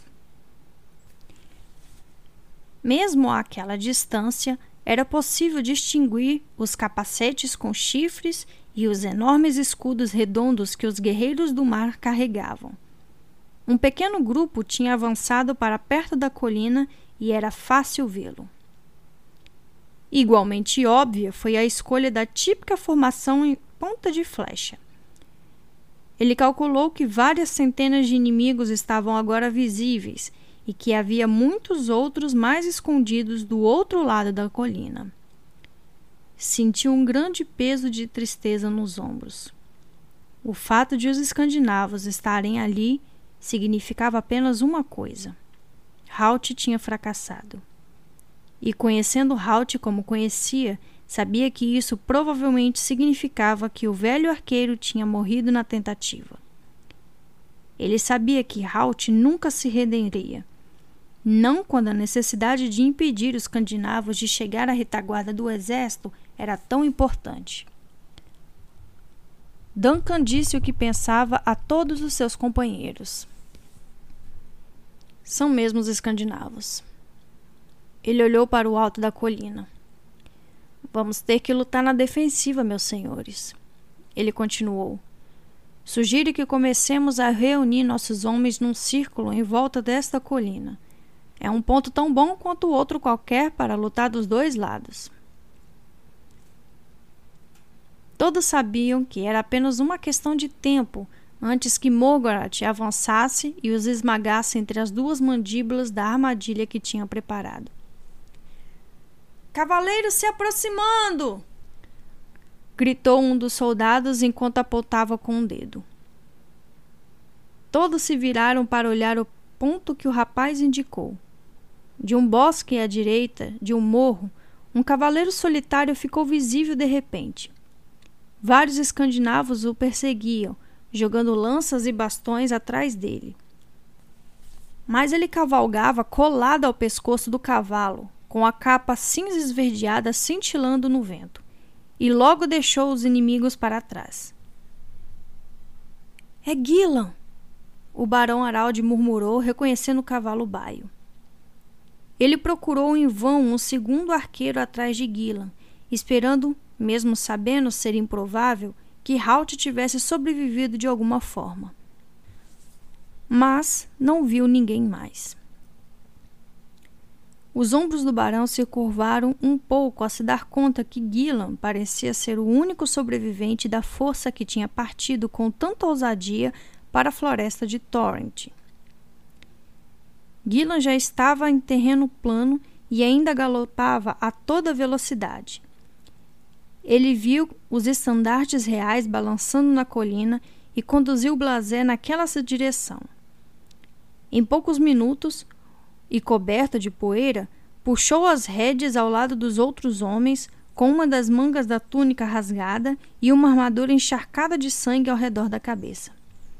Senhor! Ele disse sem fôlego, esquecendo o protocolo para se dirigir à realeza. Halt diz que o senhor pode. Ele não conseguiu falar mais, pois pelo menos quatro pessoas o interromperam. A voz do Barão Fergus, contudo, era mais alta. Halt? Halt, ele está vivo? Ah, sim, senhor. Vivo e em plena atividade. Ele respondeu sorrindo. Mas os escandinavos. O rei Duncan começou a mostrar as linhas de homens ao longe. O sorriso de Gila aumentou ainda mais. Derrotados, Senhor. Nós os pegamos totalmente de surpresa e os fizemos em pedaços. Esses homens são nossos arqueiros usando os capacetes e escudos tomados do inimigo. Foi ideia de Halt. Com que objetivo?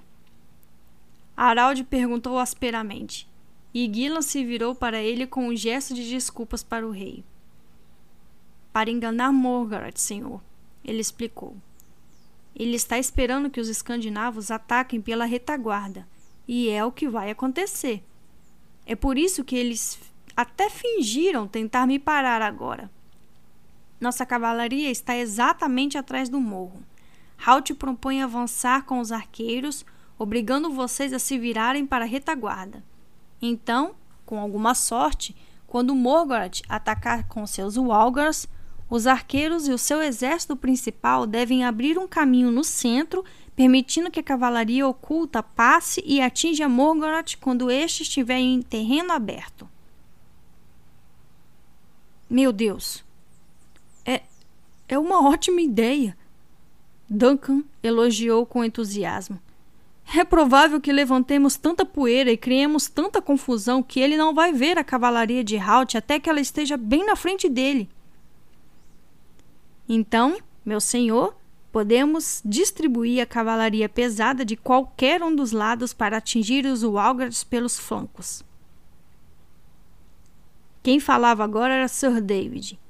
Ele tinha chegado despercebido enquanto Gillen explicava o plano de Halt. O rei Duncan hesitou por um segundo, passando a mão pela barba curta e depois concordou com um gesto determinado.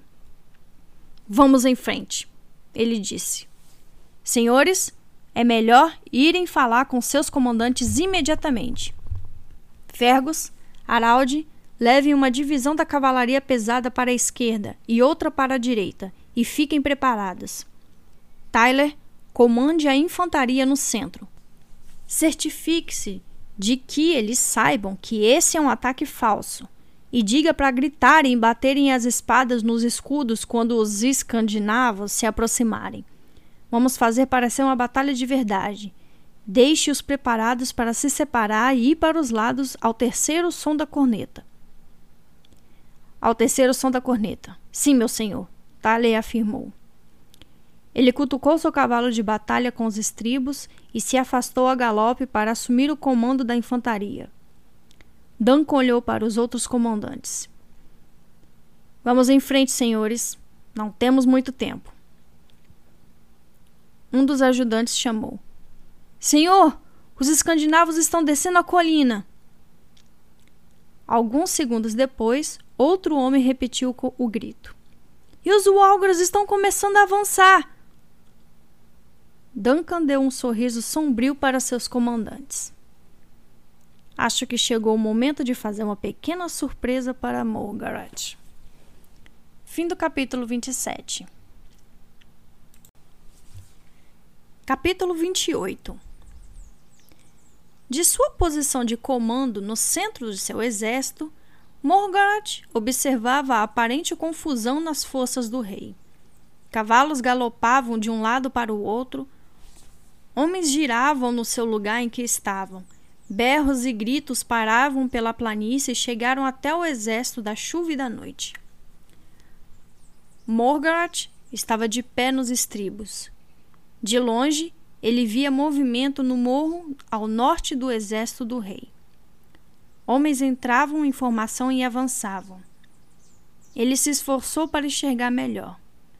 Aquela era a direção de onde esperava que Horst aparecesse mas a poeira levantada por toda a movimentação dificultava ver os detalhes. Embora grande parte das forças de Morgoth consistiam em Walgars, cujos corpos e mentes tinham sido escravizados de acordo com sua vontade, o Senhor da Chuva e da Noite estava cercado por uma pequena roda seleta de homens que tinham tido a permissão de conservar seus poderes de pensamentos e decisões renegados, criminosos e párias. Eles vinham de todos os lados do país. O mal sempre atrai o mal, e o círculo interno de Morgoth era, de todas as formas, impiedoso, perverso e depravado. Todos eram guerreiros capazes e quase todos eram assassinos frios. Naquele momento, um deles cavalgou para junto de Morgoth. Meu senhor! Ele gritou com um sorriso largo no rosto. Os bárbaros estão atrás das forças de Duncan e estão atacando agora. Morgaret devolveu o sorriso para o jovem rapaz. Seus olhos eram conhecidos pela perspicácia. Tem certeza? Ele perguntou com a voz fina e monótona. O tenente vestido de preto fez que sim com segurança. Veja os seus ridículos capacetes com chifre e os escudos redondos, senhor. Nenhum outro guerreiro os usa. Isso era verdade. Embora alguma das forças do reino usasse escudos redondos, os dos escandinavos eram imensos e feitos de madeira reforçada com metal. Eles tinham mais de um metro de diâmetro e apenas os enormes escandinavos, com músculos fortes de tanto remar seus navios nos mares gelados, poderiam carregar escudos tão pesados numa batalha por tempo indeterminado. Olhe, meu senhor, continuou o jovem oficial. O inimigo está se virando para enfrentar eles. E assim parecia ser. As fileiras da frente do exército voltadas para eles agora estavam se movimentando confusas e se virando. Os gritos e o barulho ficavam cada vez mais altos. Morgarat olhou para a direita e viu a pequena colina onde o estandarte do rei marcava o posto de comando do inimigo. Vultos montados e virados para o norte e surgiram no alto. Ele sorriu mais uma vez. Mesmo sem as forças que cruzariam a ponte que atravessaria a fenda, seu plano seria bem sucedido. Ele tinha encurralado as forças de Duncan entre o martelo dos escandinavos e a bigorna dos Walgars.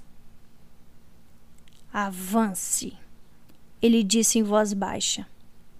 Então, como o mensageiro ao seu lado não ouviu as palavras, ele se virou com um rosto inexpressivo e chicoteou o homem no rosto com o cabo do chicote da montaria de aço coberto de couro. Dê a ordem para avançar. Ele repetiu no mesmo tom de voz anterior. O Algar, ignorando a dor do corte feito pelo chicote e o sangue que escorria da testa para o olho, levou a corneta para os lábios e tocou uma escala ascendente de quatro notas. Ao longo das linhas do exército de Walgas, comandantes da companhia deram um passo à frente, um a cada cem metros. Eles ergueram as espadas curvas e entoaram os primeiros sons da cadência dos Walgars. Como uma máquina irracional, todo o exército começou imediatamente a cantoria, dessa vez num ritmo bem lento, e avançou para a frente. Morgoth deixou que as primeiras dezenas de fileiras passassem por ele e então, com seus ajudantes, impeliu os cavalos para a frente e acompanhou o exército. O senhor da chuva e da noite sentiu a respiração acelerar e o coração bater mais rápido. Esse era o momento que tinha planejado e esperado nos últimos quinze anos.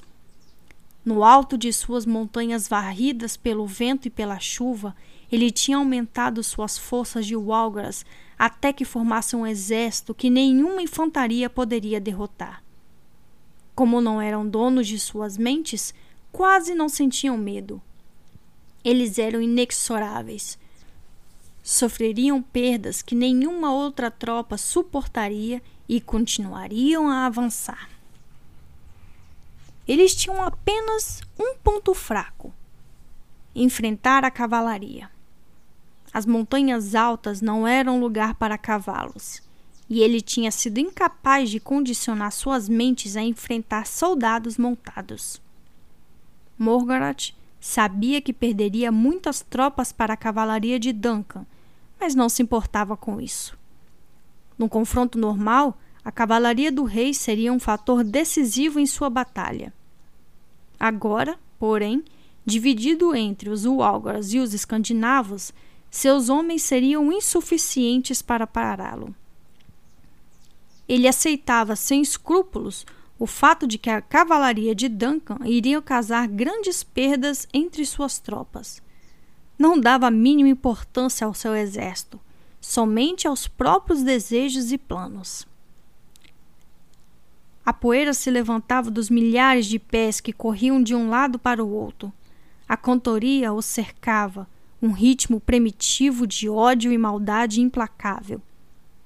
Ele começou a rir, suavemente no início, depois cada vez mais alto e descontroladamente. Aquele era o seu dia. Aquele era o seu momento. Aquele era o seu destino. Cruel, perverso e totalmente implacável, ele era o senhor da chuva e da noite. Também era, sem dúvida alguma, insano. Mais depressa! Ele gritou, desembanhando a enorme espada de folha larga e agitando-a em largos círculos sobre a cabeça. Os Walgas não precisavam ouvir nenhuma palavra.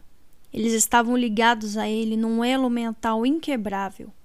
A cadência do canto aumentou e o exército negro começou a se mover cada vez mais depressa. Mais à frente, tudo era confusão.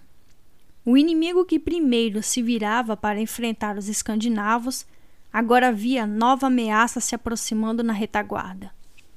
O exército do rei hesitou e, por algum motivo inexplicável, reagiu aos três toques de corneta, se afastando para os lados, abrindo um espaço no coração de suas linhas. Morgoth gritou triunfante. Ele levaria seu exército para esse espaço, separando as alas da direita e da esquerda. Quando a linha de frente de um exército era quebrada, ela perdia toda a coesão e o controle e o caminho para a derrota já estava parcialmente percorrido. Agora, em pânico, o inimigo estava presenteando com a oportunidade perfeita para golpeá-lo no fundo de seu coração. Até tinha deixado o caminho aberto para o centro de comando, o pequeno grupo da cavalaria parados debaixo do estandarte real da colina. Para a direita! Morgoth berrou e apontou a espada na direção da águia que enfeitava o estandarte do rei Duncan. Como antes, os Walgars ouviram suas palavras e seu pensamento. O exército virou ligeiramente, dirigindo-se para o espaço. E agora, acima da cantoria, Morgoth ouviu um som retumbante e monótono. Um som inesperado o bater de cascos de cavalo. A dúvida repentina em sua mente imediatamente se comunicou com as mentes dos integrantes de seu exército.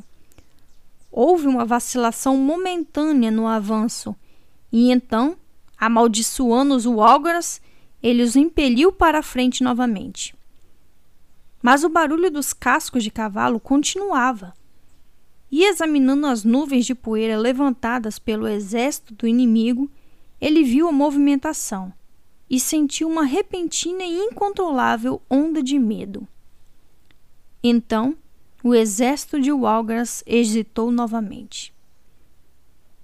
E desta vez, antes que pudesse mentalmente mandá-los avançar, a cortina de poeira pareceu se dissipar, e ele viu a cavalaria investindo a menos de 100 metros da linha de frente do seu exército. Não havia tempo para formar o tipo de quadrado defensivo que seria a única esperança contra o ataque da cavalaria. Os soldados vestidos de armadura invadiram com violência a extensa linha da frente dos Walgars.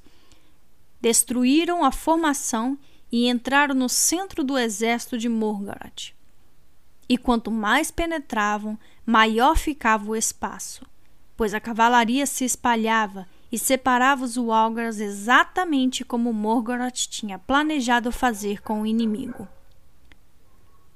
Morgoth ouviu um longo toque de corneta ao longe. De pé nos estribos, ele olhou para a direita e para a esquerda e viu, vindo de cada ala do exército de Duncan, mais elementos da cavalaria se aproximando por seus flancos e derrubando suas formações. Vagamente, ele se deu conta de que tinha exposto seu exército à pior situação possível que poderia ter imaginado. Ser apanhado em terreno aberto com a força total da cavalaria de Duncan. Os Walgars enfrentavam a única força que poderia provocar medo em seus corações. Morgoth sentiu a faísca da derrota nas suas sombrias ondas mentais. Com o pensamento, tentou obrigá-los a continuar, mas a barreira do medo estava por demais arraigada neles. Gritando furioso, ele os fez recuar.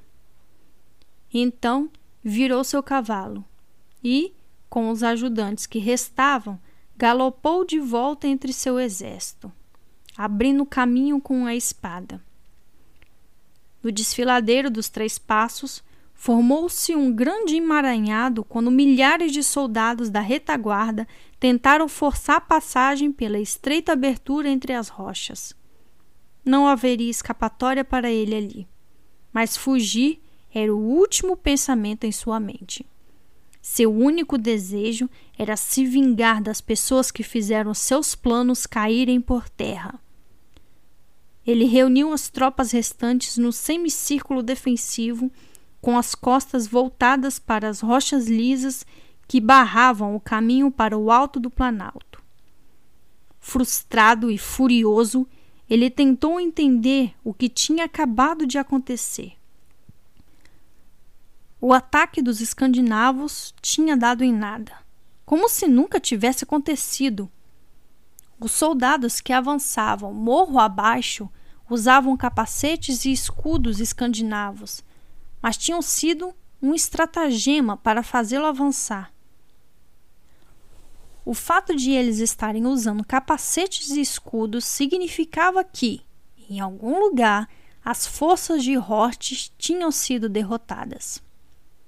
Isso só poderia ter sido conseguido se alguém tivesse guiado uma força para interceptá-las através do impenetrável labirinto da floresta de Tortry. Alguém. No fundo da sua mente, Mogart sabia quem era essa pessoa. Não sabia como nem porquê, mas sabia que tinha de ser um arqueiro. E somente um deles poderia ter feito isso. Halt. Um ódio amargo e sombrio nasceu em seu coração. Por causa de Halt, seu sonho estava se desmanchando na frente de seus olhos. Por causa de Halt, metade dos seus soldados Walgras estavam caída na poeira do campo de batalha. Sabia que o dia estava perdido, mas ele se vingaria de Halt e estava começando a ver como conseguiria atingir seu objetivo. Ele se virou para um de seus capitães. Prepare uma bandeira de trégua, ele disse. Fim do capítulo 28. Capítulo 29 O principal exército do reino avançava lentamente pelo campo de batalha em desordem.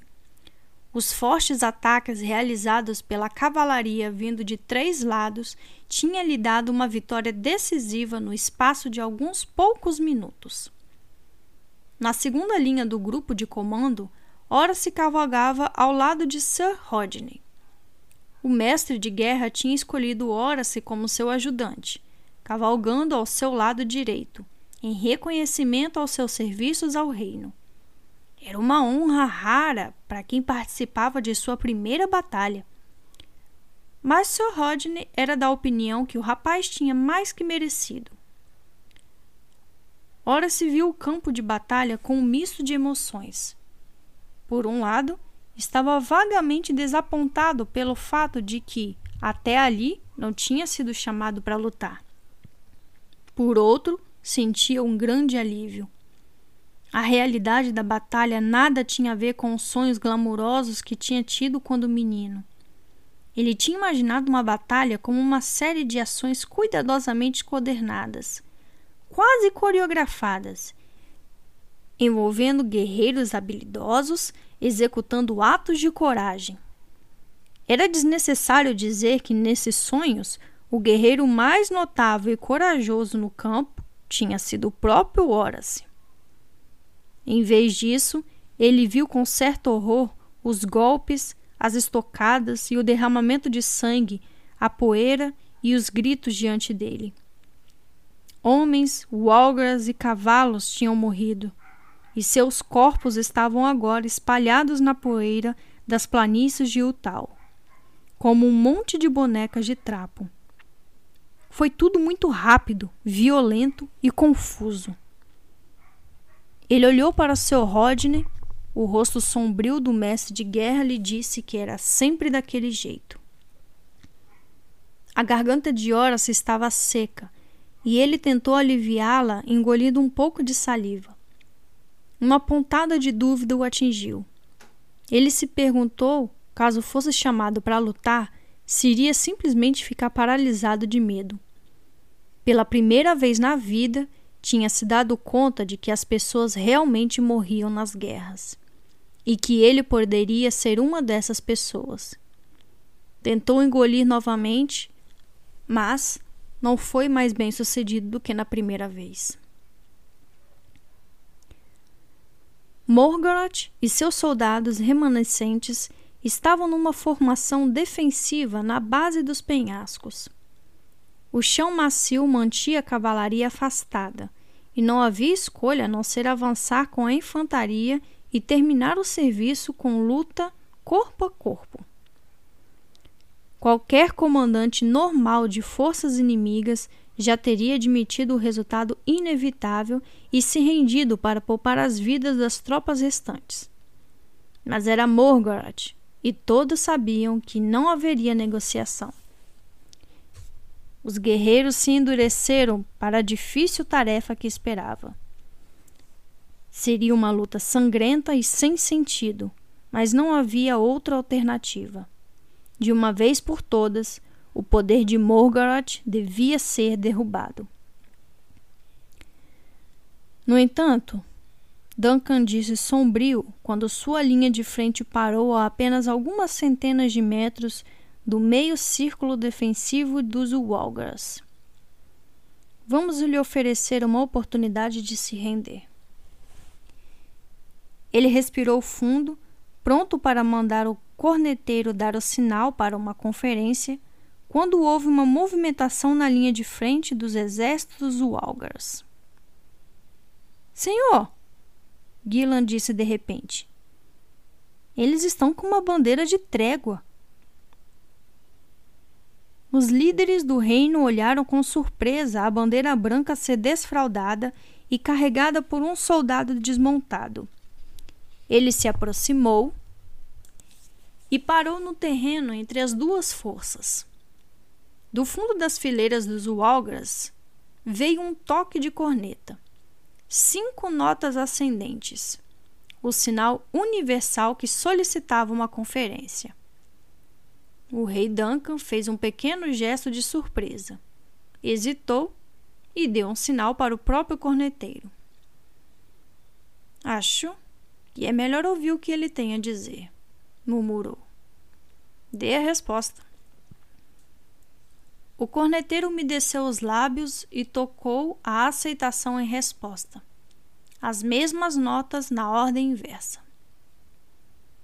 Deve ser algum tipo de truque, Halt disse preocupado.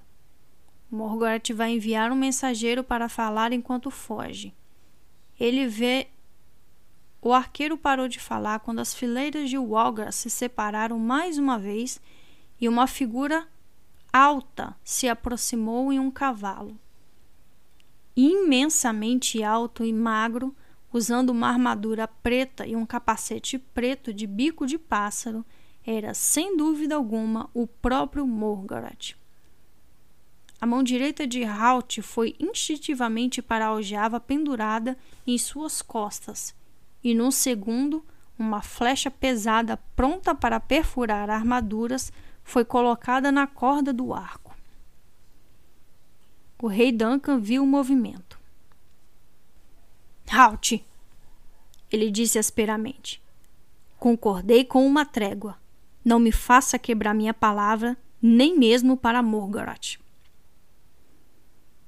O sinal da corneta era uma promessa de segurança, e relutantemente Halt devolveu a flecha à aljava.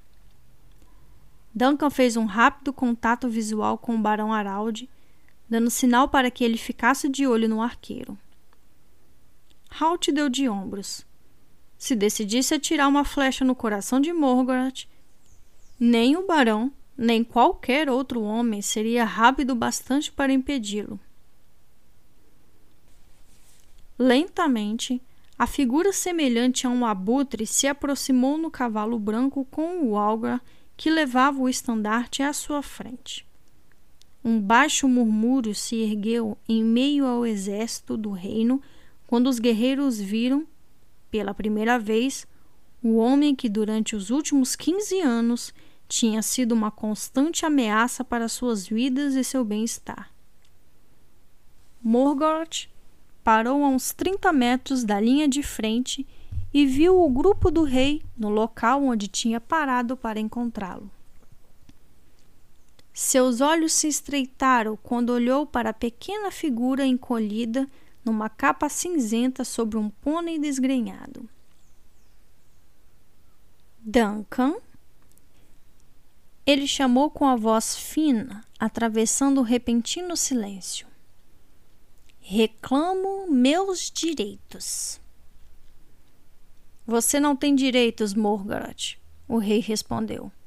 Você é um rebelde, um traidor e um assassino.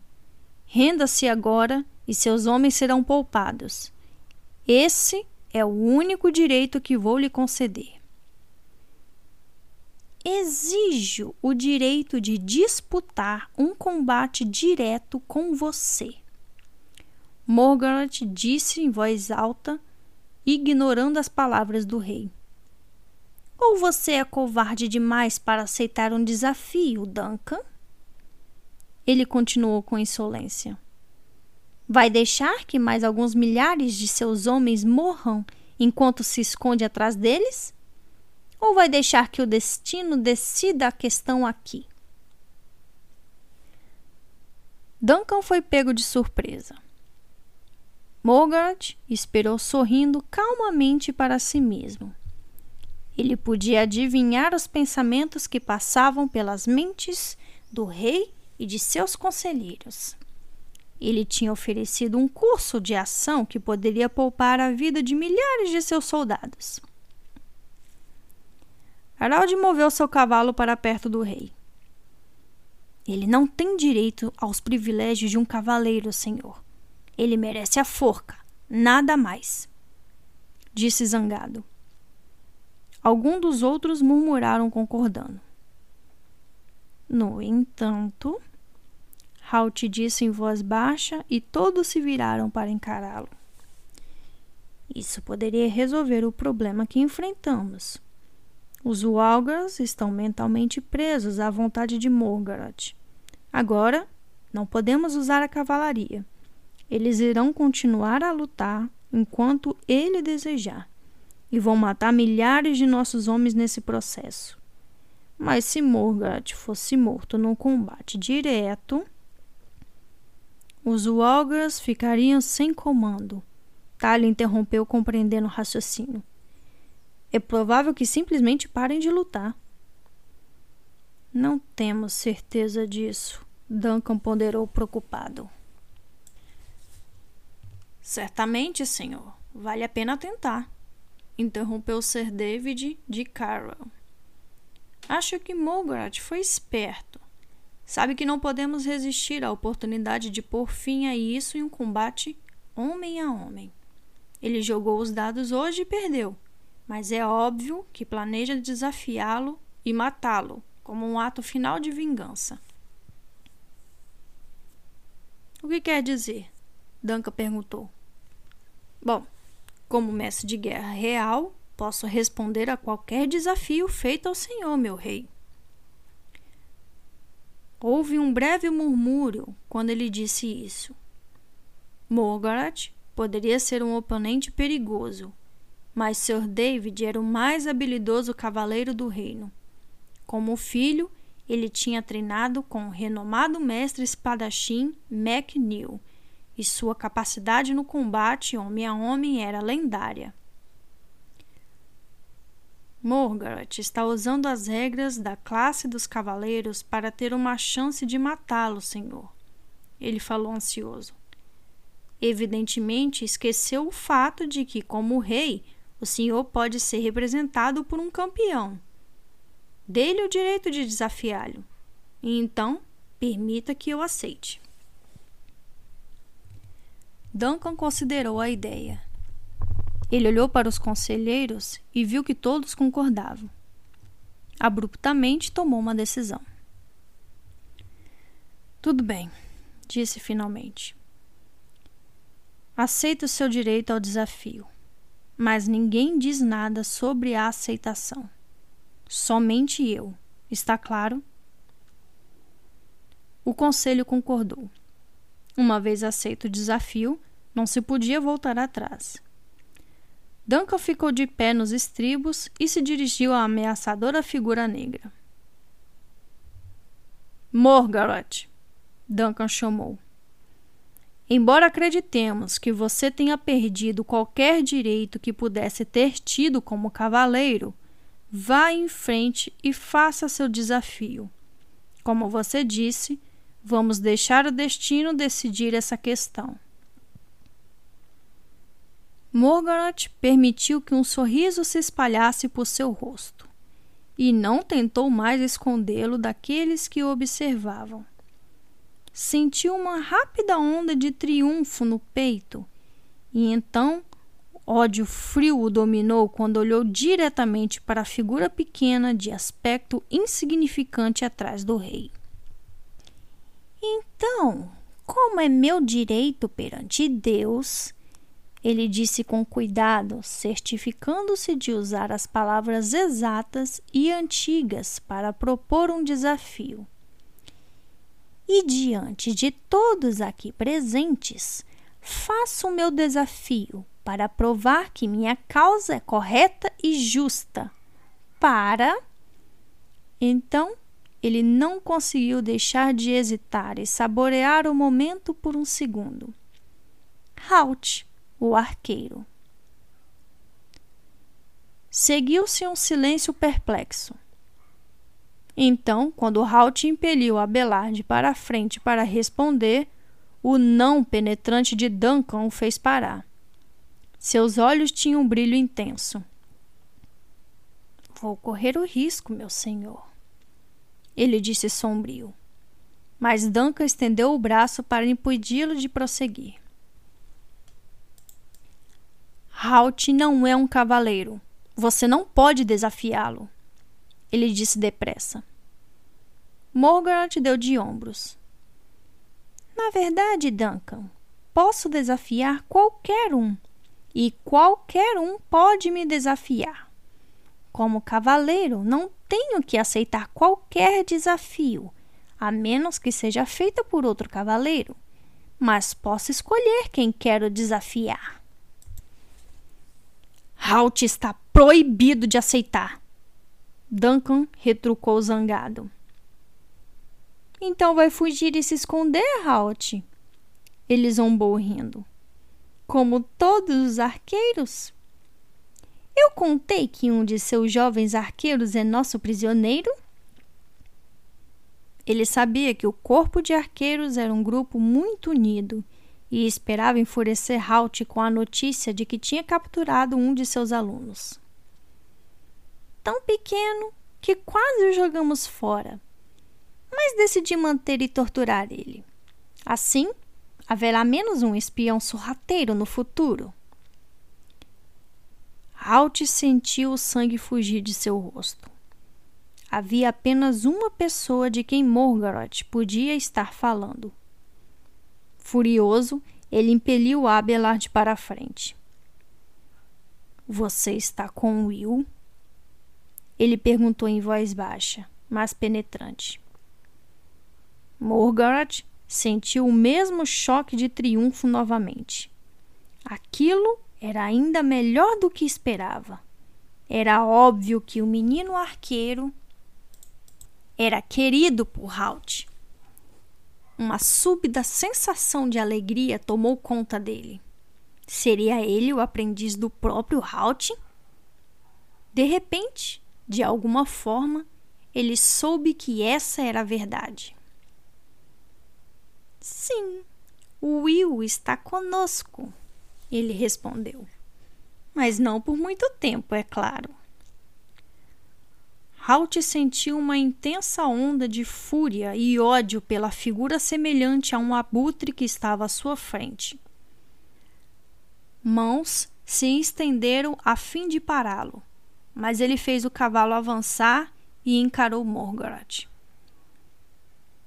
Então, Morgarat, sim, eu. Halt! Ordeno que pare! Duncan gritou, interrompendo. Mas então todos os olhos foram atraídos para um movimento repentino na segunda fileira do exército. Uma figura montada se aproximou e cobriu a curta distância até Morgoth num segundo. O senhor da chuva e da noite tentou pegar a espada, mas percebeu que a arma do recém-chegado estava embainhada. Em vez disso, seu braço direito se movimentou para trás e ele jogou a luva no rosto magro de Morgoth. Morgoth! gritou o jovem com a voz aguda.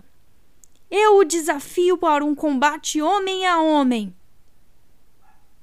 Então, virando o cavalo e se afastando alguns passos, ora-se e esperou a resposta de Morgoth. Fim do capítulo 29. Capítulo 30 Will e Evelyn nunca souberam o que provocou a onda de incerteza nos Walgars. Na verdade, tudo aconteceu no momento em que Morgoth percebeu que tinha sido enganado. A repentina agitação de medo que passou por sua mente foi transmitida instantaneamente para todos os seus escravos mentais. Os dois prisioneiros e os quatro escandinavos notaram a inquietação e hesitação dos vinte e tantos Walgars que tinham ficado para vigiá-los. Percebendo uma oportunidade, Herak rapidamente olhou para seus homens. Até aquele momento, eles não tinham sido desarmados. A diferença de quatro contra vinte era muito grande, mesmo para os escandinavos, e os Walgars só tinham recebido ordem de detê-los, não de desarmá-los. Alguma coisa está acontecendo. O líder dos escandinavos murmurou. Fiquem preparados, todos vocês. Disfarçadamente, o pequeno grupo se certificou de que suas armas estavam livres e prontas para a ação. Então, o momento de incerteza se transformou num medo real e palpável entre os Walgars. Morgoth tinha acabado de sinalizar uma retirada geral e os que estavam na retaguarda não se sentiram diferente das tropas da linha de frente para quem a ordem era destinada. Mais da metade dos Walgras que os vigiavam simplesmente correu. Um sargento, contudo, reteve um vestígio de raciocínio independente e grunhiu um aviso para suas divisões. Oito no total. Enquanto seus companheiros lutavam e brigavam para abrir caminho na apertada entrada para o desfiladeiro dos Três Passos, as oito sentinelas, vestidas de preto, mantiveram sua posição. Mas eles estavam distraídos e nervosos, e Herak decidiu que a oportunidade não ficaria melhor do que estava naquele momento. Agora, rapazes! Ele gritou e atirou seu machado de duas lâminas na direção do sargento. O Algar tentou levantar a lança de ferro para se defender, mas foi lento demais. A pesada arma atravessou sua armadura e ele caiu. Enquanto Herak procurava outro oponente, seus homens caíam sobre o resto da tropa de Walgras. Eles escolheram o momento em que outro comando mental foi enviado por Morgoth para que seus homens recuassem e entrassem numa posição defensiva. As ordens confusas em suas mentes tornaram alvo fáceis para os escandinavos, e os Walgas caíam um depois do outro. Os demais que ali estavam, preocupados em escapar para o desfiladeiro dos Três Passos, não deram atenção ao conflito breve e sangrento. Herak olhou ao redor com alguma satisfação e limpou a lâmina do machado num pano que tinha tirado de um dos Walgras morto. Assim está melhor, ele disse animado. Fazia tempo que eu queria fazer isso. Mas os Walgras não tinham deixado de causar dano. Nordel cambaleou e caiu lentamente no chão, apoiado no joelho. Sangue vivo manchava o canto de sua boca, e ele, sem saber o que fazer, olhou para o líder. Herak se aproximou dele e se ajoelhou ao seu lado. Nordel! ele gritou. Onde você foi ferido? Mas Nordel mal podia falar. Ele estava segurando o lado direito do corpo, onde o colete de pele de carneiro já estava bastante manchado de sangue. A espada pesada que ele preferia usar como uma arma tinha caído de sua mão. Com os olhos arregalados de medo, tentou pegá-la, mas estava longe demais. Rapidamente, Horak apanhou a arma e o colocou na mão dele. Nordel agradeceu com um gesto e lentamente se deixou cair sentado. O medo tinha deixado seu olhar. Will sabia que os escandinavos acreditavam que um homem tinha que morrer com a arma na mão, para que sua alma não vagasse atormentada por toda a eternidade. Agora que segurava a espada com firmeza, Nordel não tinha medo de morrer. Fraco, ele fez um gesto para que se afastassem. Vão, disse ele quando finalmente conseguiu falar. Estou acabado. Vão para os navios. Ele tem razão. Era que concordou depressa e se levantou. Não tem nada que a gente possa fazer. Os outros concordaram. Então, era que primeiro agarrou Will, depois Evelyn e o empurrou para a frente. Vamos, vocês dois. Ele disse com grosseria. A menos que queiram ficar até que Morgaret volte. E, movendo juntos num sólido e pequeno grupo, os cinco abriram caminho pela multidão confusa de Walgers que tentava avançar em direções opostas. Morgaret foi atingido pelo impacto da pesada luva de couro em sua face. Furioso, ele se virou para encarar o desafiante que tinha arruinado seu plano.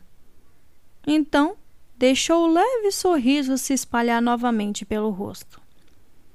Ele se deu conta de que o desafiante não era mais do que um garoto, grande e musculoso, certamente. Mas o rosto jovem debaixo do simples capacete cônico não podia ter mais que 16 anos. Antes que os membros perplexos do conselho pudessem reagir, ele respondeu rapidamente: Aceito o desafio. Ele falou um segundo antes do grito furioso de Duncan. Não! Eu proíbo! Percebendo que era tarde demais, apelou para Morgaret. Por Deus, Morgaret! Como você pode ver, ele é apenas um garoto, um aprendiz. Você não pode aceitar esse desafio. Ao contrário, Morgaret replicou. Como acabei de ressaltar, tenho esse direito. E como você sabe, uma vez feito e aceito o desafio, não se pode voltar atrás. Ele estava certo.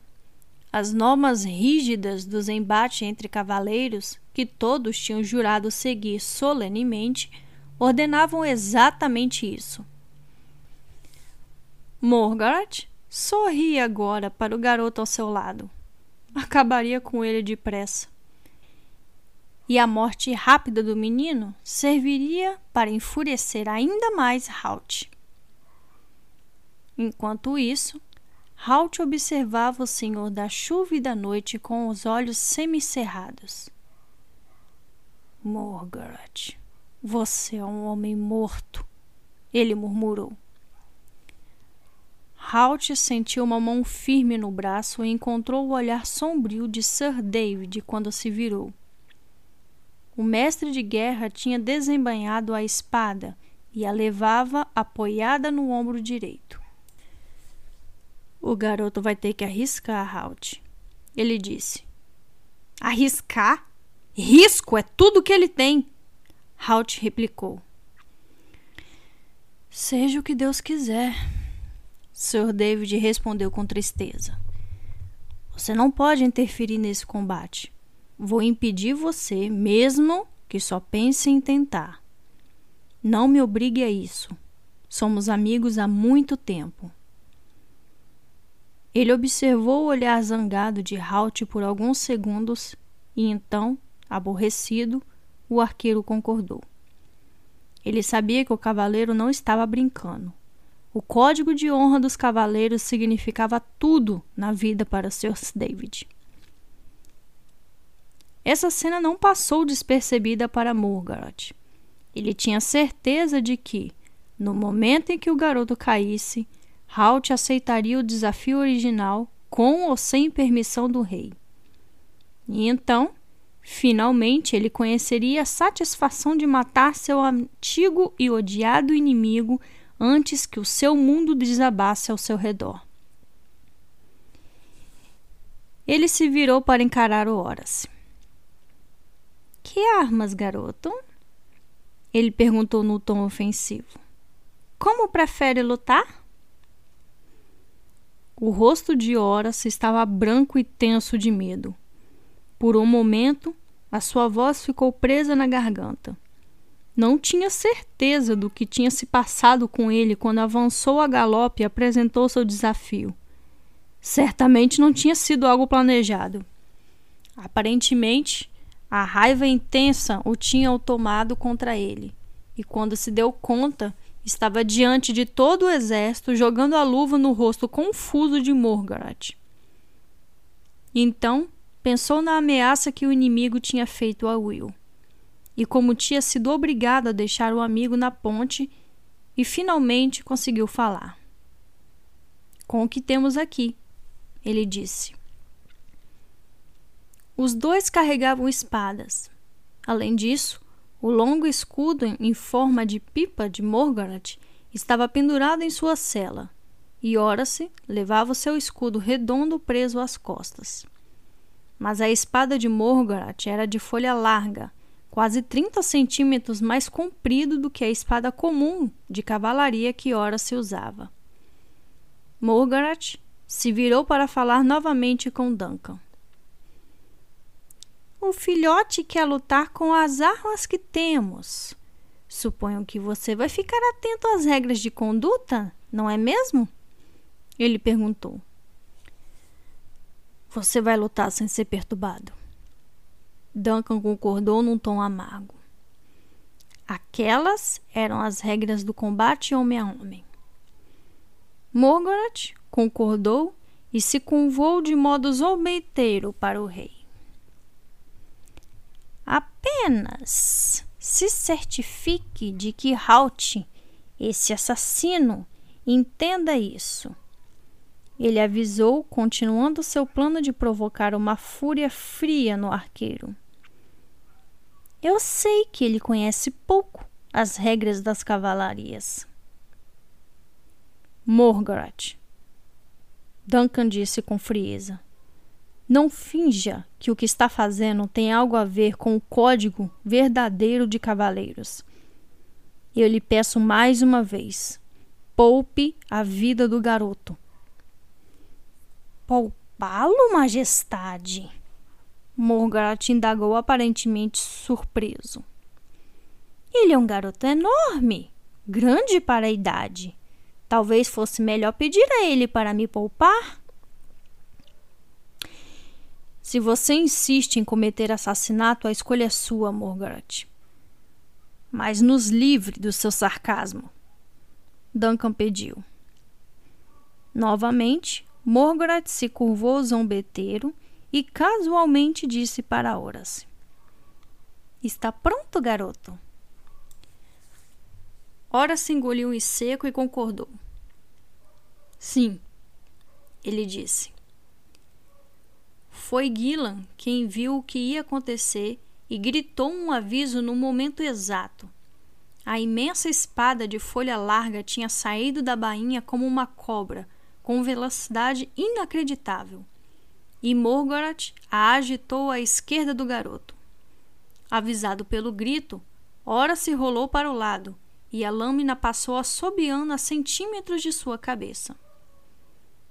No mesmo movimento, Morgoth tinha batido as esporas em seu cavalo branco, desbotado e se afastava a galope, apanhando o escudo e ajustando-o no braço esquerdo. Seu riso zombeteiro chegou até Horace, enquanto o garoto se recuperava. Então vamos começar. Ele riu, e Horace sentiu a garganta secar ao se dar conta de que estava arriscando a vida. Fim do capítulo 30. Capítulo 31 Morgaret estava fazendo que o cavalo descrevesse um grande círculo para ganhar espaço.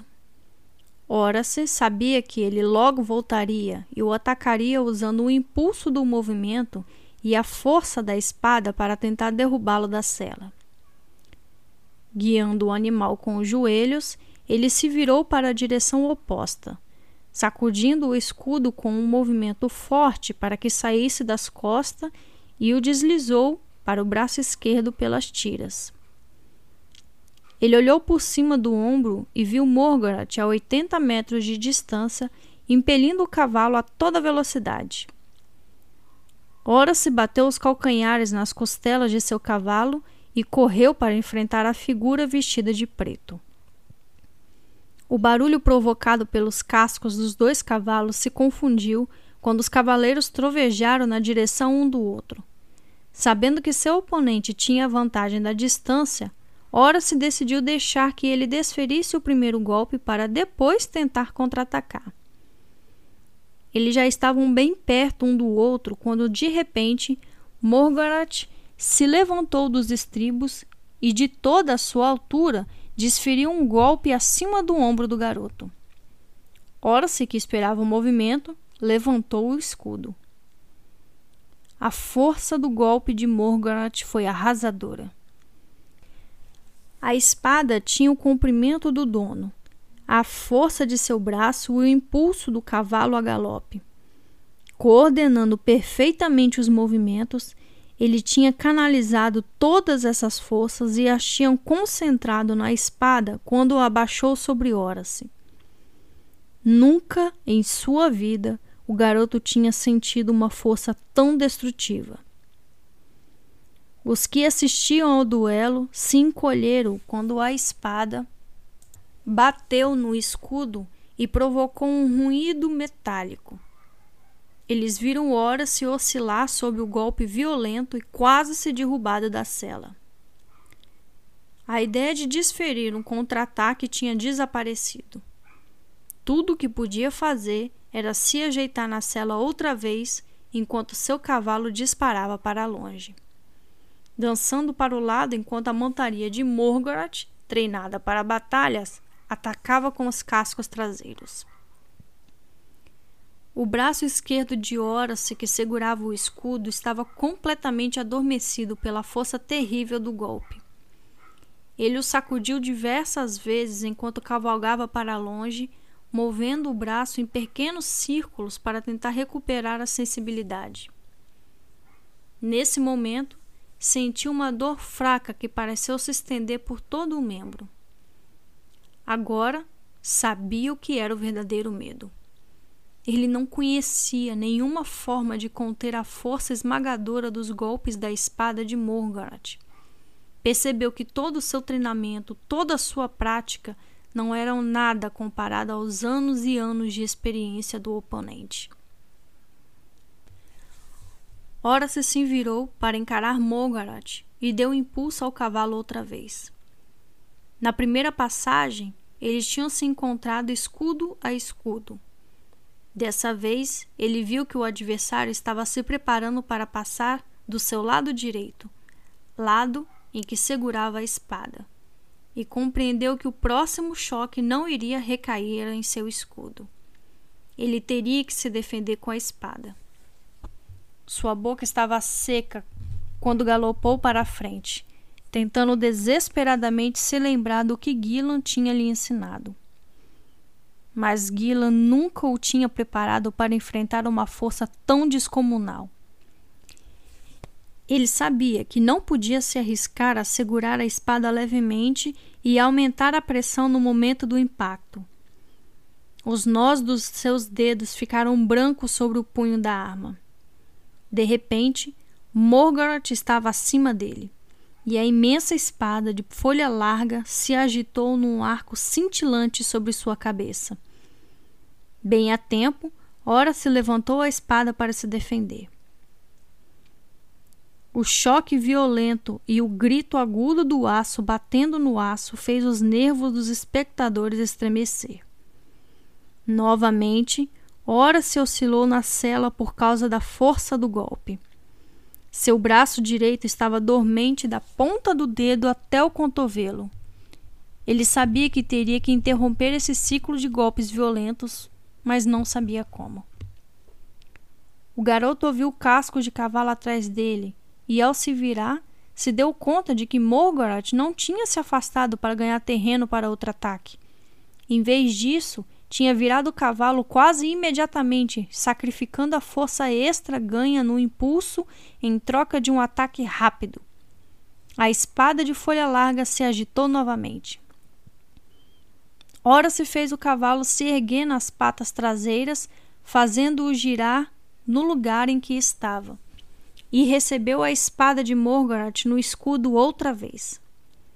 Desta vez a força do golpe foi um pouco menos arrasadora, mas não muito.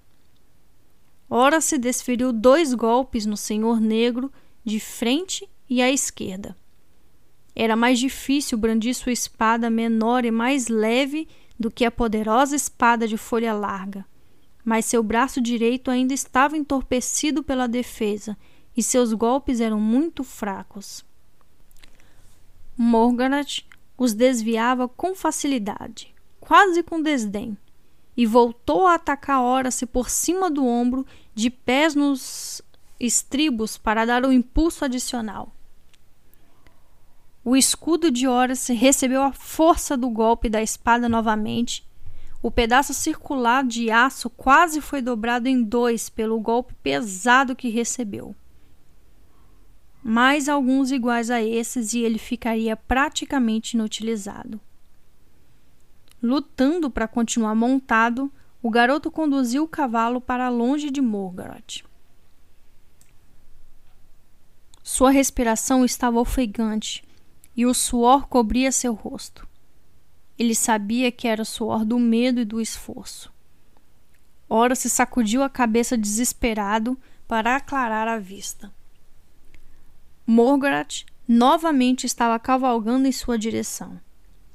O menino alterou seu rumo num último instante, puxando a cabeça de sua montaria para a esquerda, fazendo-a atravessar o caminho do cavalo de Morgoth, tentando escapar à enorme espada. Morgoth viu o movimento e mudou para uma cortada à esquerda, atingindo a borda do escudo do rapaz. A espada de folha larga fez um corte profundo no aço do escudo e ficou presa ali. Aproveitando o momento, Horace se levantou nos estribos e deu uma cortada por cima do ombro em Morgoth. O escudo, preto, subiu apenas uma fração de segundos tarde demais, e o golpe de Horace atingiu levemente o capacete preto em forma de bico de pássaro. O choque fez vibrar todo o seu braço, mas a sensação foi boa. Ele desferiu outro golpe enquanto Morgoth se torcia e levantava para remover a espada. Desta vez, Morgoth levou um golpe no escudo e, pela primeira vez, ora se conseguiu conferir bastante força à pancada. E o Senhor da chuva e da noite grunhiu quando foi sacudido de sua cela. Seu escudo não caiu por pouco.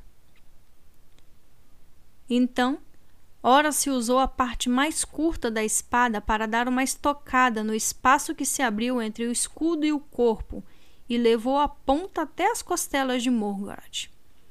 Por um momento, os espectadores viram uma breve chama de esperança. Mas a armadura negra suportou a investida que tinha sido dada de uma posição inadequada e sem força.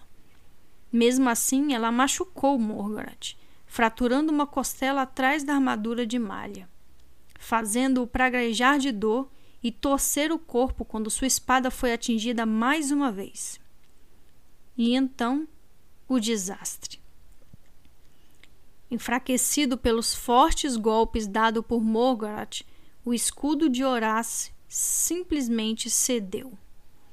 A imensa espada desceu, finalmente livre, e rasgou as tiras de couro que prendiam o braço do garoto. O escudo amassado e disforme se soltou e voou pelo ar. Ora se vacilou na cela outra vez, tentando desesperadamente manter o equilíbrio. Perto demais para usar toda a força de sua lâmina, Morgoth bateu o punho duplo da espada na lateral do capacete do menino. E os espectadores gemeram desanimados quando Ora se caiu da cela. Seu pé ficou preso no estribo e ele foi arrastado por cerca de 20 metros atrás do apavorado cavalo que galopava velozmente. Curiosamente, esse fato provavelmente salvou sua vida, pois ele foi levado para fora do alcance da espada assassina. Quando finalmente o garoto conseguiu se libertar, rolou na poeira, ainda segurando a espada na mão direita. Cambaleando, levantou-se com os olhos cheios de suor e poeira. Vagamente viu Morgoth disparando em sua direção. Segurando a espada com as duas mãos, ele bloqueou o golpe da enorme arma do inimigo, mas foi jogado de joelhos, tamanho foi sua força. O golpe do casco do cavalo o atingiu nas costelas e ele tornou a cair no chão enquanto Morgoth se afastava a galope. O silêncio tinha caído sobre os espectadores. Os Walgaras não se importavam com o espetáculo, mas o exército do reino assistia à competição desigual num terror silencioso. Todos sabiam que o fim era inevitável. Lentamente, dolorosamente, Horace se levantou mais uma vez. Morgoth virou o cavalo e se preparou para outro ataque. Ora-se, observou se aproximar, sabendo que aquela competição só podia ter um resultado. Uma ideia desesperada estava se formando em sua mente enquanto o cavalo de batalha desbotado trovejava em sua direção, dirigindo-se para a sua direita, deixando espaço para Morgoth atacá-lo com a espada. O rapaz não sabia se sua armadura poderia protegê-lo caso colocasse em prática o que tinha em mente. Ele poderia morrer. Então, sombriamente riu para si mesmo. Ele ia ser morto de qualquer forma. Preparado, ora se esperou tenso. O cavalo já estava quase em cima dele, desviando-se para a direita para dar espaço de ataque a Morgoth nos últimos metros, ora se virou para a direita deliberadamente, se atirou debaixo dos cascos dianteiros do cavalo. Um forte grito sem palavras surgiu dos espectadores quando, por um momento, a cena foi obscurecida por uma nuvem de poeira. Ora se sentiu um casco atingi-lo nas costas entre as omoplatas e então viu um breve clarão vermelho quando o outro bateu em seu capacete, arrebentando a tira e arrancando-o da cabeça. Depois, ele foi atingido mais outras incontáveis vezes e o mundo se transformou numa confusão de dor, poeira e principalmente barulho. Despreparado para essa ação suicida, o cavalo tentou desesperadamente evitá-la. Suas patas dianteiras se cruzaram. O animal tropeçou e caiu na poeira, depois deu um salto mortal que formou um emaranhado de patas e corpo. Morgoth, que conseguiu tirar os pés dos estribos no momento certo, foi jogado por cima do pescoço do animal e caiu no chão com violência, deixando a espada de folha larga escapar de sua mão. Gritando com fúria e medo, o cavalo branco lutou para se levantar. Ele chutou a figura que tinha feito ele cair e se afastou trotando. Ora se grunhiu de dor e tentou se levantar. Ele ficou de joelhos e vagamente ouviu os vivas do exército. Então, os vivos morreram aos poucos quando a figura imóvel vestida de preto, caída a alguns metros de distância, também começou a se mexer. Morgart estava sem fôlego, nada mais. Ele respirou bem fundo, levantou-se, olhou para os lados. Viu a espada de folha larga meio enterrada na poeira e foi pegá-la. O coração de Horace se apertou no peito quando a figura alta, agora emoldurada pelo sol baixo da tarde, começou a avançar sobre ele com um passo largo de cada vez.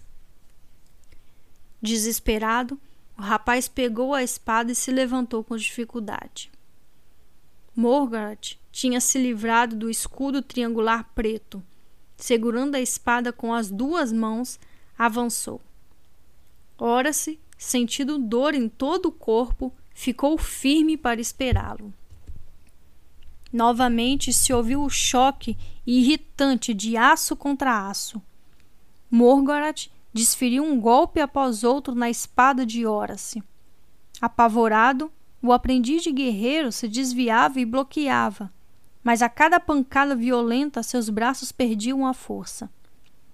Ele começou a recuar e Morgoth avançava derrubando as defesas do garoto com um golpe violento atrás do outro. E então, quando Horace deixou a ponta da espada baixar, incapaz de encontrar forças para mantê-la erguida, a enorme arma de folha larga de Morgoth desceu assobiando mais uma vez e atingiu a espada menor, partindo a lâmina em dois. Ele recuou um passo com um sorriso cruel no rosto, enquanto ora se olhava atordoado para a lâmina quebrada na mão direita. Acho que estamos quase no fim. Morgaret disse em um tom de voz suave e inexpressivo. Ora-se, ainda olhava para a espada inútil, quase inconscientemente, a mão esquerda procurou a adaga e a desembanhou. Margaret viu o movimento e riu. Não acho que isso vai lhe fazer muito bem. Ele zombou. Então, deliberadamente, levantou e ajeitou a grande espada para o último golpe, que iria cortar Horace na cintura. Gillan foi quem percebeu o que ia acontecer um segundo antes do golpe. Oh, meu Deus, ele vai. Ele disse devagar e sentiu uma ridícula ponta de esperança. Cortando o ar, a espada de folha larga começou a descrever um arco descendente. E ora-se, jogando tudo num último esforço, deu um passo à frente, cruzando as duas lâminas que segurava, a adaga apoiando a espada quebrada. As duas lâminas receberam o impacto do golpe poderoso de Morgoth, mas o rapaz tinha se aproximado do homem mais alto e reduzido a potência da longa lâmina e a força do golpe. A espada de Morgoth bateu com um som metálico no X formado pelas duas lâminas. Os joelhos de Horace se dobraram, mas ele ficou firme, e por um momento os dois oponentes ficaram peito a peito. Horace viu a fúria perplexa na expressão do louco enquanto se perguntava como tinha chegado àquela situação. então a fúria se transformou em surpresa, pois Morgoth sentiu uma agonia profunda e ardente atravessar seu corpo quando Horace fez a adaga escorrer e, com toda a força que lhe restava, atravessar a malha de ferro de Morgoth, penetrando seu coração. Lentamente, o Senhor da chuva e da noite desabou no chão. Um silêncio assustador tomou conta dos espectadores por vários segundos. E logo os vivas começaram. Fim do capítulo 31. Capítulo 32 O que tinha sido alguns minutos antes um campo de batalha, agora tinha se transformado em confusão. O exército Walgar, livre instantaneamente do controle mental de Morgoth, vagueava sem rumo, esperando que alguma força lhe dissesse o que fazer em seguida. Toda a agressividade os tinha deixado, e a maioria simplesmente largou as armas e partiu. Outros se sentaram e cantaram em voz baixa para si mesmos. Sem a orientação de Morgoth, pareciam crianças pequenas. O grupo que tentava escapar pelo desfiladeiro dos três passos agora estava parado em silêncio e imóvel, esperando pacientemente que os da frente abrissem caminho. Duncan examinava a cena atordoado. Vamos precisar de um exército de cães pastores para reunir essa turma. Ele disse ao barão Araldi e fez o conselheiro sorrir. É melhor do que tudo que tivemos que enfrentar, meu senhor. Ele disse, e Duncan teve que concordar. O pequeno círculo de tenentes de Morgarat era uma questão diferente. Alguns foram capturados, mas outros tinham fugido para a região deserta dos pântanos. Crowley, o comandante do corpo de arqueiros, Ficou desanimado quando se deu conta de que ele e seus homens iriam passar vários dias, longos e duros, sobre a cela. Ele teria que organizar uma força-tarefa e enviar arqueiros para caçar os tenentes de Morgoth e trazê-los de volta para enfrentar a justiça do rei. É sempre assim, ele pensou aborrecido. Enquanto todos os outros podiam sentar e relaxar, o trabalho dos arqueiros continuava sem parar. Ora-se, cheio de hematomas, marcas e sangue, tinha sido levado para a barraca do rei para ser tratado. Ele estava muito ferido depois do salto louco para debaixo dos cascos do cavalo de batalha. Tinha vários ossos quebrados e uma orelha sangrava. Mas, para a surpresa de todos, nenhum dos ferimentos era fatal. E o curandeiro do rei, que o tinha examinado imediatamente, estava confiante de que ele iria se recuperar totalmente. Sir Rodney tinha corrido até o campo quando os ajudantes se preparavam para levar o garoto. Parado junto do aprendiz, ele tremia de raiva. Que diabos você pensou que estava fazendo? Ele rugiu, fazendo Horace se encolher. Quem lhe disse para desafiar Morgoth? Você não passa de um aprendiz, garoto. E muito desobediente, por sinal. Ora se perguntou se os gritos iam continuar por muito tempo, e ele quase desejou voltar a enfrentar Morgoth. Estava atordoado, doente e tonto, e o rosto vermelho e zangado de Sr. Rodney surgia e desaparecia da sua frente.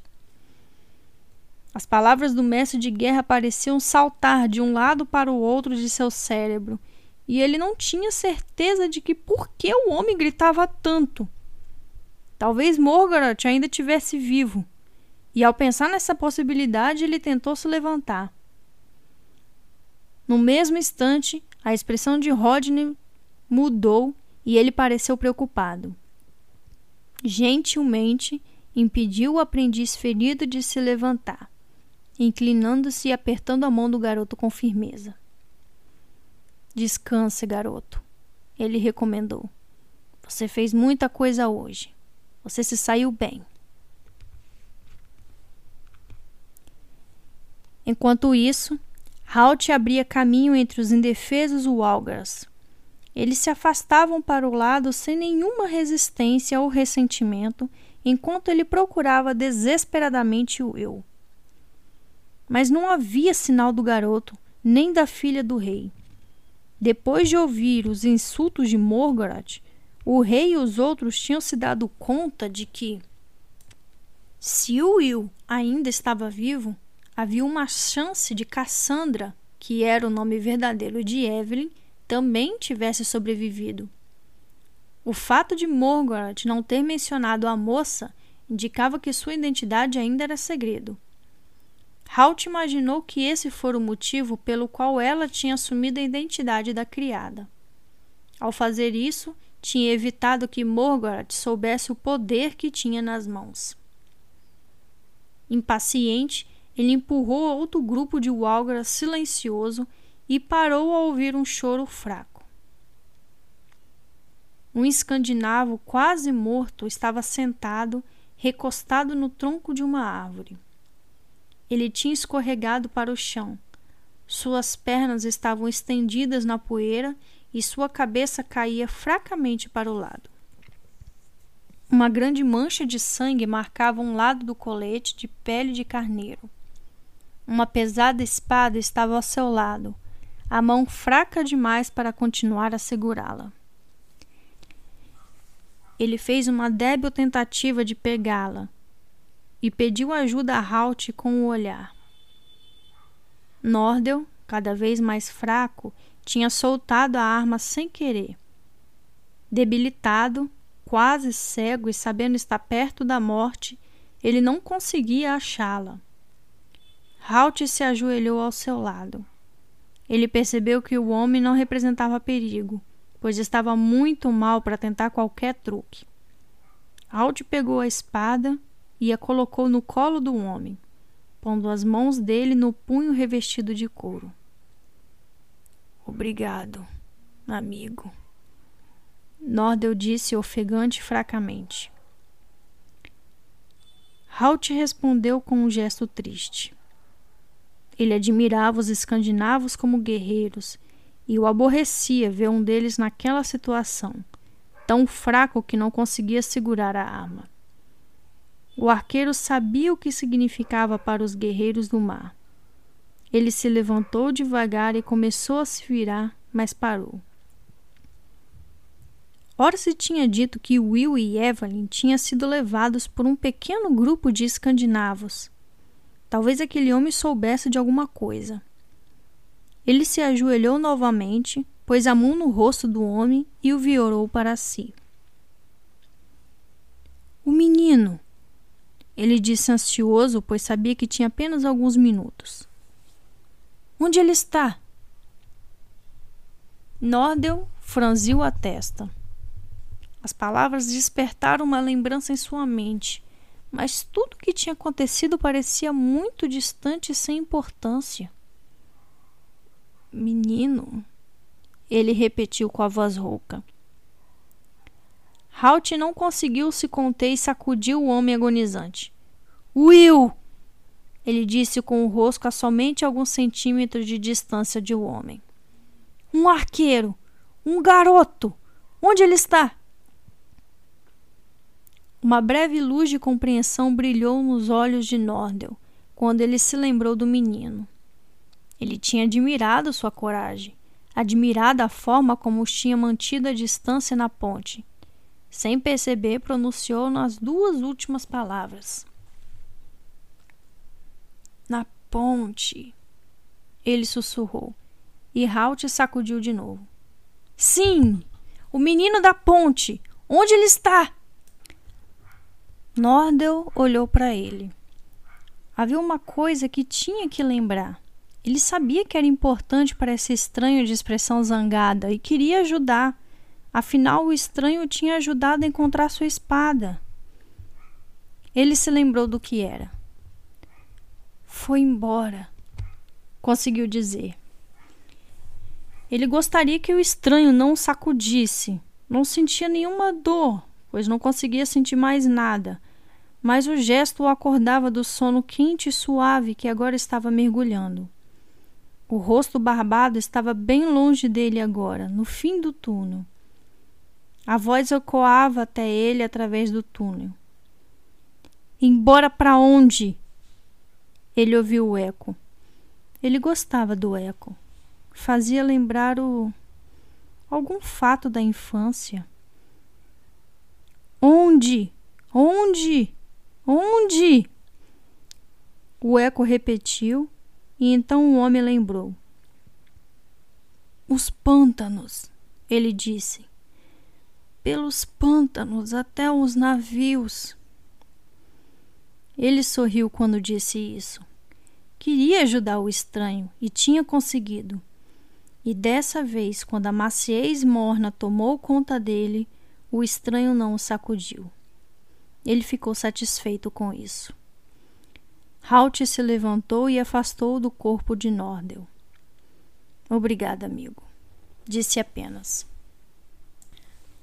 Correu para onde tinha deixado Abelard pastando calmamente e saltou sobre a cela. Os pântanos eram um labirinto de capim alto, terrenos alagadiços e passagens sinuosas de água límpida. Para a maioria das pessoas, elas eram intransponíveis. Um passo em falso poderia fazer que a pessoa afundasse rapidamente num dos atoleiros pegajosos de areia movediça, escondido por todos os lados.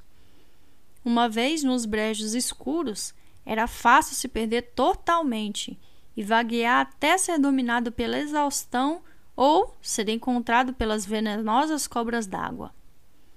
Pessoas sensatas evitavam os pântanos. Apenas dois grupos conheciam as trilhas secretas que os atravessavam: os arqueiros e os escandinavos, que vinham percorrendo a costa há mais tempo do que Halt podia se lembrar. Mesmo sendo Abelard um cavalo de andar seguro, como todos os animais dos arqueiros, quando Halt entrou nas profundezas do labirinto de capim alto e terreno alagadiço, ele desmontou. Os sinais de trilhas seguras eram mínimos e passavam facilmente despercebidos, e ele precisava estar perto do chão para segui-los.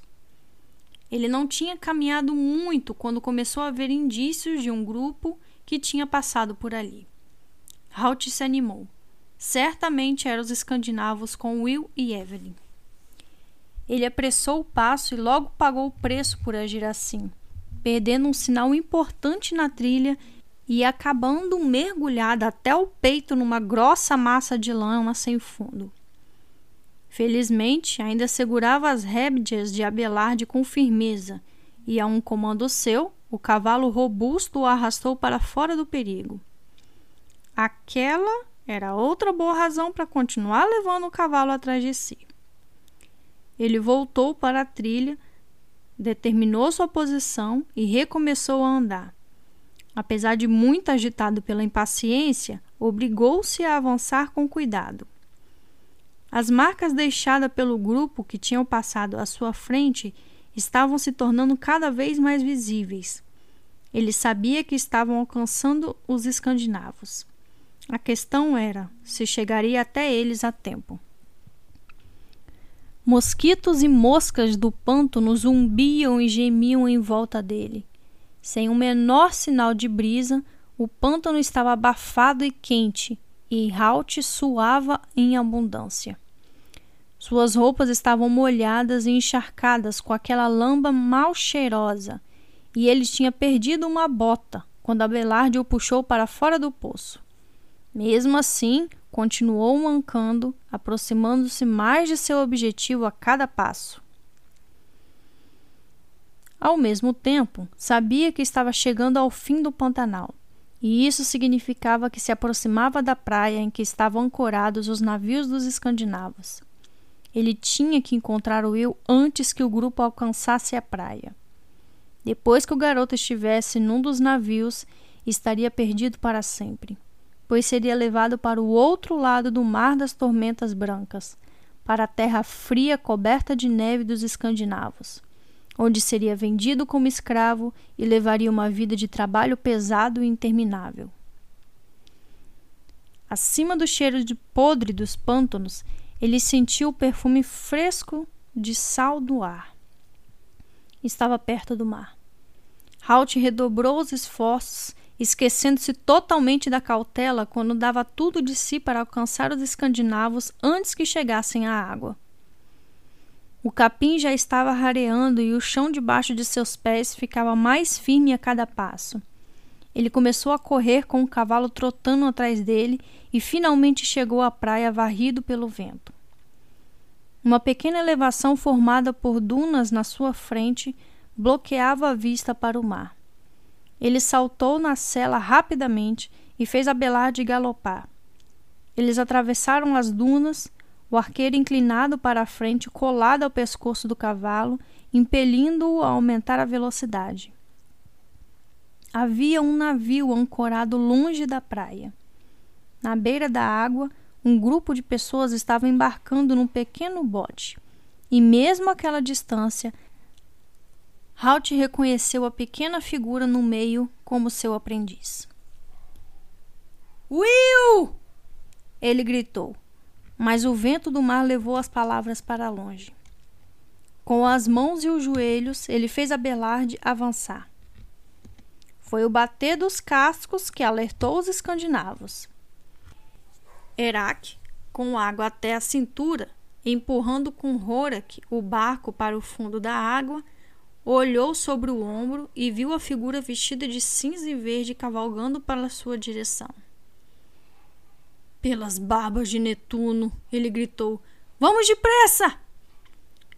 Will, sentado ao lado de Evelyn, no centro do bote, se virou quando o escandinavo falou e viu Halt a menos de duzentos metros de distância. Ele se levantou tentando manter o equilíbrio precariamente no barco instável. Halt! Ele berrou, e no mesmo instante Svengan o atingiu com as costas da mão, fazendo-o cair no fundo da pequena embarcação. Fique abaixado! Ele ordenou, quando Herak e Horak voltaram para o barco e os remadores fizeram que atravessasse a primeira linha de ondas. O vento que os tinha impedido de ouvir o chamado de Halt levou o grito fraco do garoto até os ouvidos do arqueiro. Abelade também o escutou e se esforçou ao máximo, retesando os músculos do corpo e galopando a toda velocidade. Halt não estava segurando as rédeas, pois posicionava uma flecha na corda do arco. A pleno galope, ele mirou e atirou. O remador da proa soltou um grunhido de surpresa e caiu de lado sobre a murada do barco quando a pesada flecha de Halt o atingiu e atravessou seu braço. O barco começou a girar e Herak disparou para a frente, empurrando o homem para o lado e assumindo o remo. Remem com toda a força! ordenou. Se ele chegar perto demais, vamos estar todos mortos. Agora, Halt guiava Belard com os joelhos, fazendo-o entrar no mar e impelindo-o para a frente para tentar alcançar o bote. Ele atirou novamente, mas a distância era grande e o alvo estava se levantando e abaixando ao sabor das ondas. Além disso, Halt não podia atirar perto do centro da embarcação, pois tinha receio de atingir Will ou Evelyn. Sua melhor chance seria se aproximar o bastante para atirar com facilidade e atingir um remador de cada vez. Halt atirou novamente e a flecha entrou no fundo das tábuas do bote, a poucos centímetros da mão de Horak na polpa. Ele puxou a mão com um movimento violento, como se tivesse sido queimado, e gritou de surpresa. Então se colheu quando outra flecha passou assobiando e caiu na água atrás do barco a menos de 30 centímetros de distância. Mas agora o bote estava se afastando, pois Abelarde, com o peito molhado nas ondas, não podia mais manter aquela velocidade. O cavalo se esforçava valentemente dentro da água, mas o barco flutuava perto do navio. E Abelarde ainda estava a cem metros de distância. Halt impeliu o cavalo a se aproximar mais alguns metros e parou derrotado quando viu as pessoas sendo içadas no bote. Os dois passageiros menores foram conduzidos para o leme, perto da polpa. A tripulação de escandinavos cercava os lados do navio, parada na balaustrada, soltando gritos de desafios para a pequena figura quase escondida pelas ondas agitadas e cinzentas. No navio, Heracles soltou as mãos e gritou para eles ao se esconder atrás da sólida amurada. Abaixem-se, seus idiotas! É um arqueiro! Ele tinha visto Halt preparar o arco e suas mãos se moverem em uma velocidade incrível. As nove flechas que lhe restavam estavam voando no ar antes que a primeira atingisse o alvo. No espaço de dois segundos, três dos escandinavos parados na balaustrada caíram sobre a tempestade de flechas. Dois deles estavam gemendo de dor, o outro estava assustadoramente quieto. O resto da tripulação se jogou no convés quando as flechas passaram sibilando e caíram com um barulho forte ao seu redor. Com cuidado, era que levantou a cabeça acima da murada, certificando-se de que Halt não tinha mais flechas. Ponham-se a caminho! Ele ordenou e pegou o remo de direção. Will, temporariamente esquecido pelos escandinavos, se aproximou da balaustrada. Eram apenas algumas centenas de metros e ninguém estava prestando atenção nele. Sabia que podia nadar naquela distância e começou a estender a mão para o parapeito. Mas então hesitou, pensando em Evelyn. Não podia abandoná-la. No instante em que refletia sobre o assunto, a enorme mão de Horak se fechou sobre a sua gola da jaqueta e ele perdeu a oportunidade. Quando o navio começou a ganhar velocidade, Will olhou para a figura montada ao longe, atacada pelas ondas. Halt estava tão perto e, ao mesmo tempo, totalmente fora do alcance. Seus olhos se encheram de lágrimas e, muito distante, ele ouviu a voz de Halt. Will, fique vivo, não desista. Vou encontrar você aonde quer que eles levem você. Sufocado pelas lágrimas, o garoto levantou o braço num gesto de adeus para o amigo e mentor. Halt. Ele gemeu mas sabia que o arqueiro não poderia ouvi-los. Mais uma vez, ele escutou a voz do mestre acima dos sons do vento do mar. Vou achar você, Will. Então, o vento encheu a enorme vela quadrada do navio que se afastou da praia, movendo-se cada vez mais depressa na direção nordeste. Durante um longo tempo, depois que a embarcação tinha desaparecido, Atrás do horizonte, a figura encharcada permaneceu sentada em seu cavalo, mergulhado nas ondas até o peito, olhando para o vazio. Seus lábios ainda se moviam numa promessa silenciosa que só ele poderia ouvir. Fim do capítulo 32. E do livro 2. Acabou, gente! Ponte em chamas. Finalizou. Ai. A primeira vez que eu vi essa despedida eu chorei tanto, mas tanto, mas tanto, gente, pelo amor de Deus. Ai. How e Will formam um par tão querido no meu coração que toda vez que eu chego nesse final, meu coração ainda quebra um pouquinho. Tivemos reviravoltas e reviravoltas e reviravoltas e plot twist nesse final de livro. Quem diria que hora se iria enfrentar Morgaret e vencer? Oh meu Deus, ele é um personagem importante assim, hein, gente? Quem diria? Duncan ganhou a guerra, mas perdeu a filha, infelizmente. O que que o nosso querido rei e sábio vai fazer no próximo livro. Halt, nosso querido mentor, perdeu o arqueiro aprendiz, Will, que ama tanto. O que ele vai fazer no próximo livro com respeito a isso? Não vou contar. e Gillan, Gillan se sente culpado ainda por ter deixado o Will para trás, apesar de ganhar a guerra. Isso foi um spoiler. Mas isso aí era de se esperar, né, gente? E Evelyn, hein? O que que vai esperar os nossos queridos heróis Evelyn e Will nas terras desconhecidas da Escandinávia?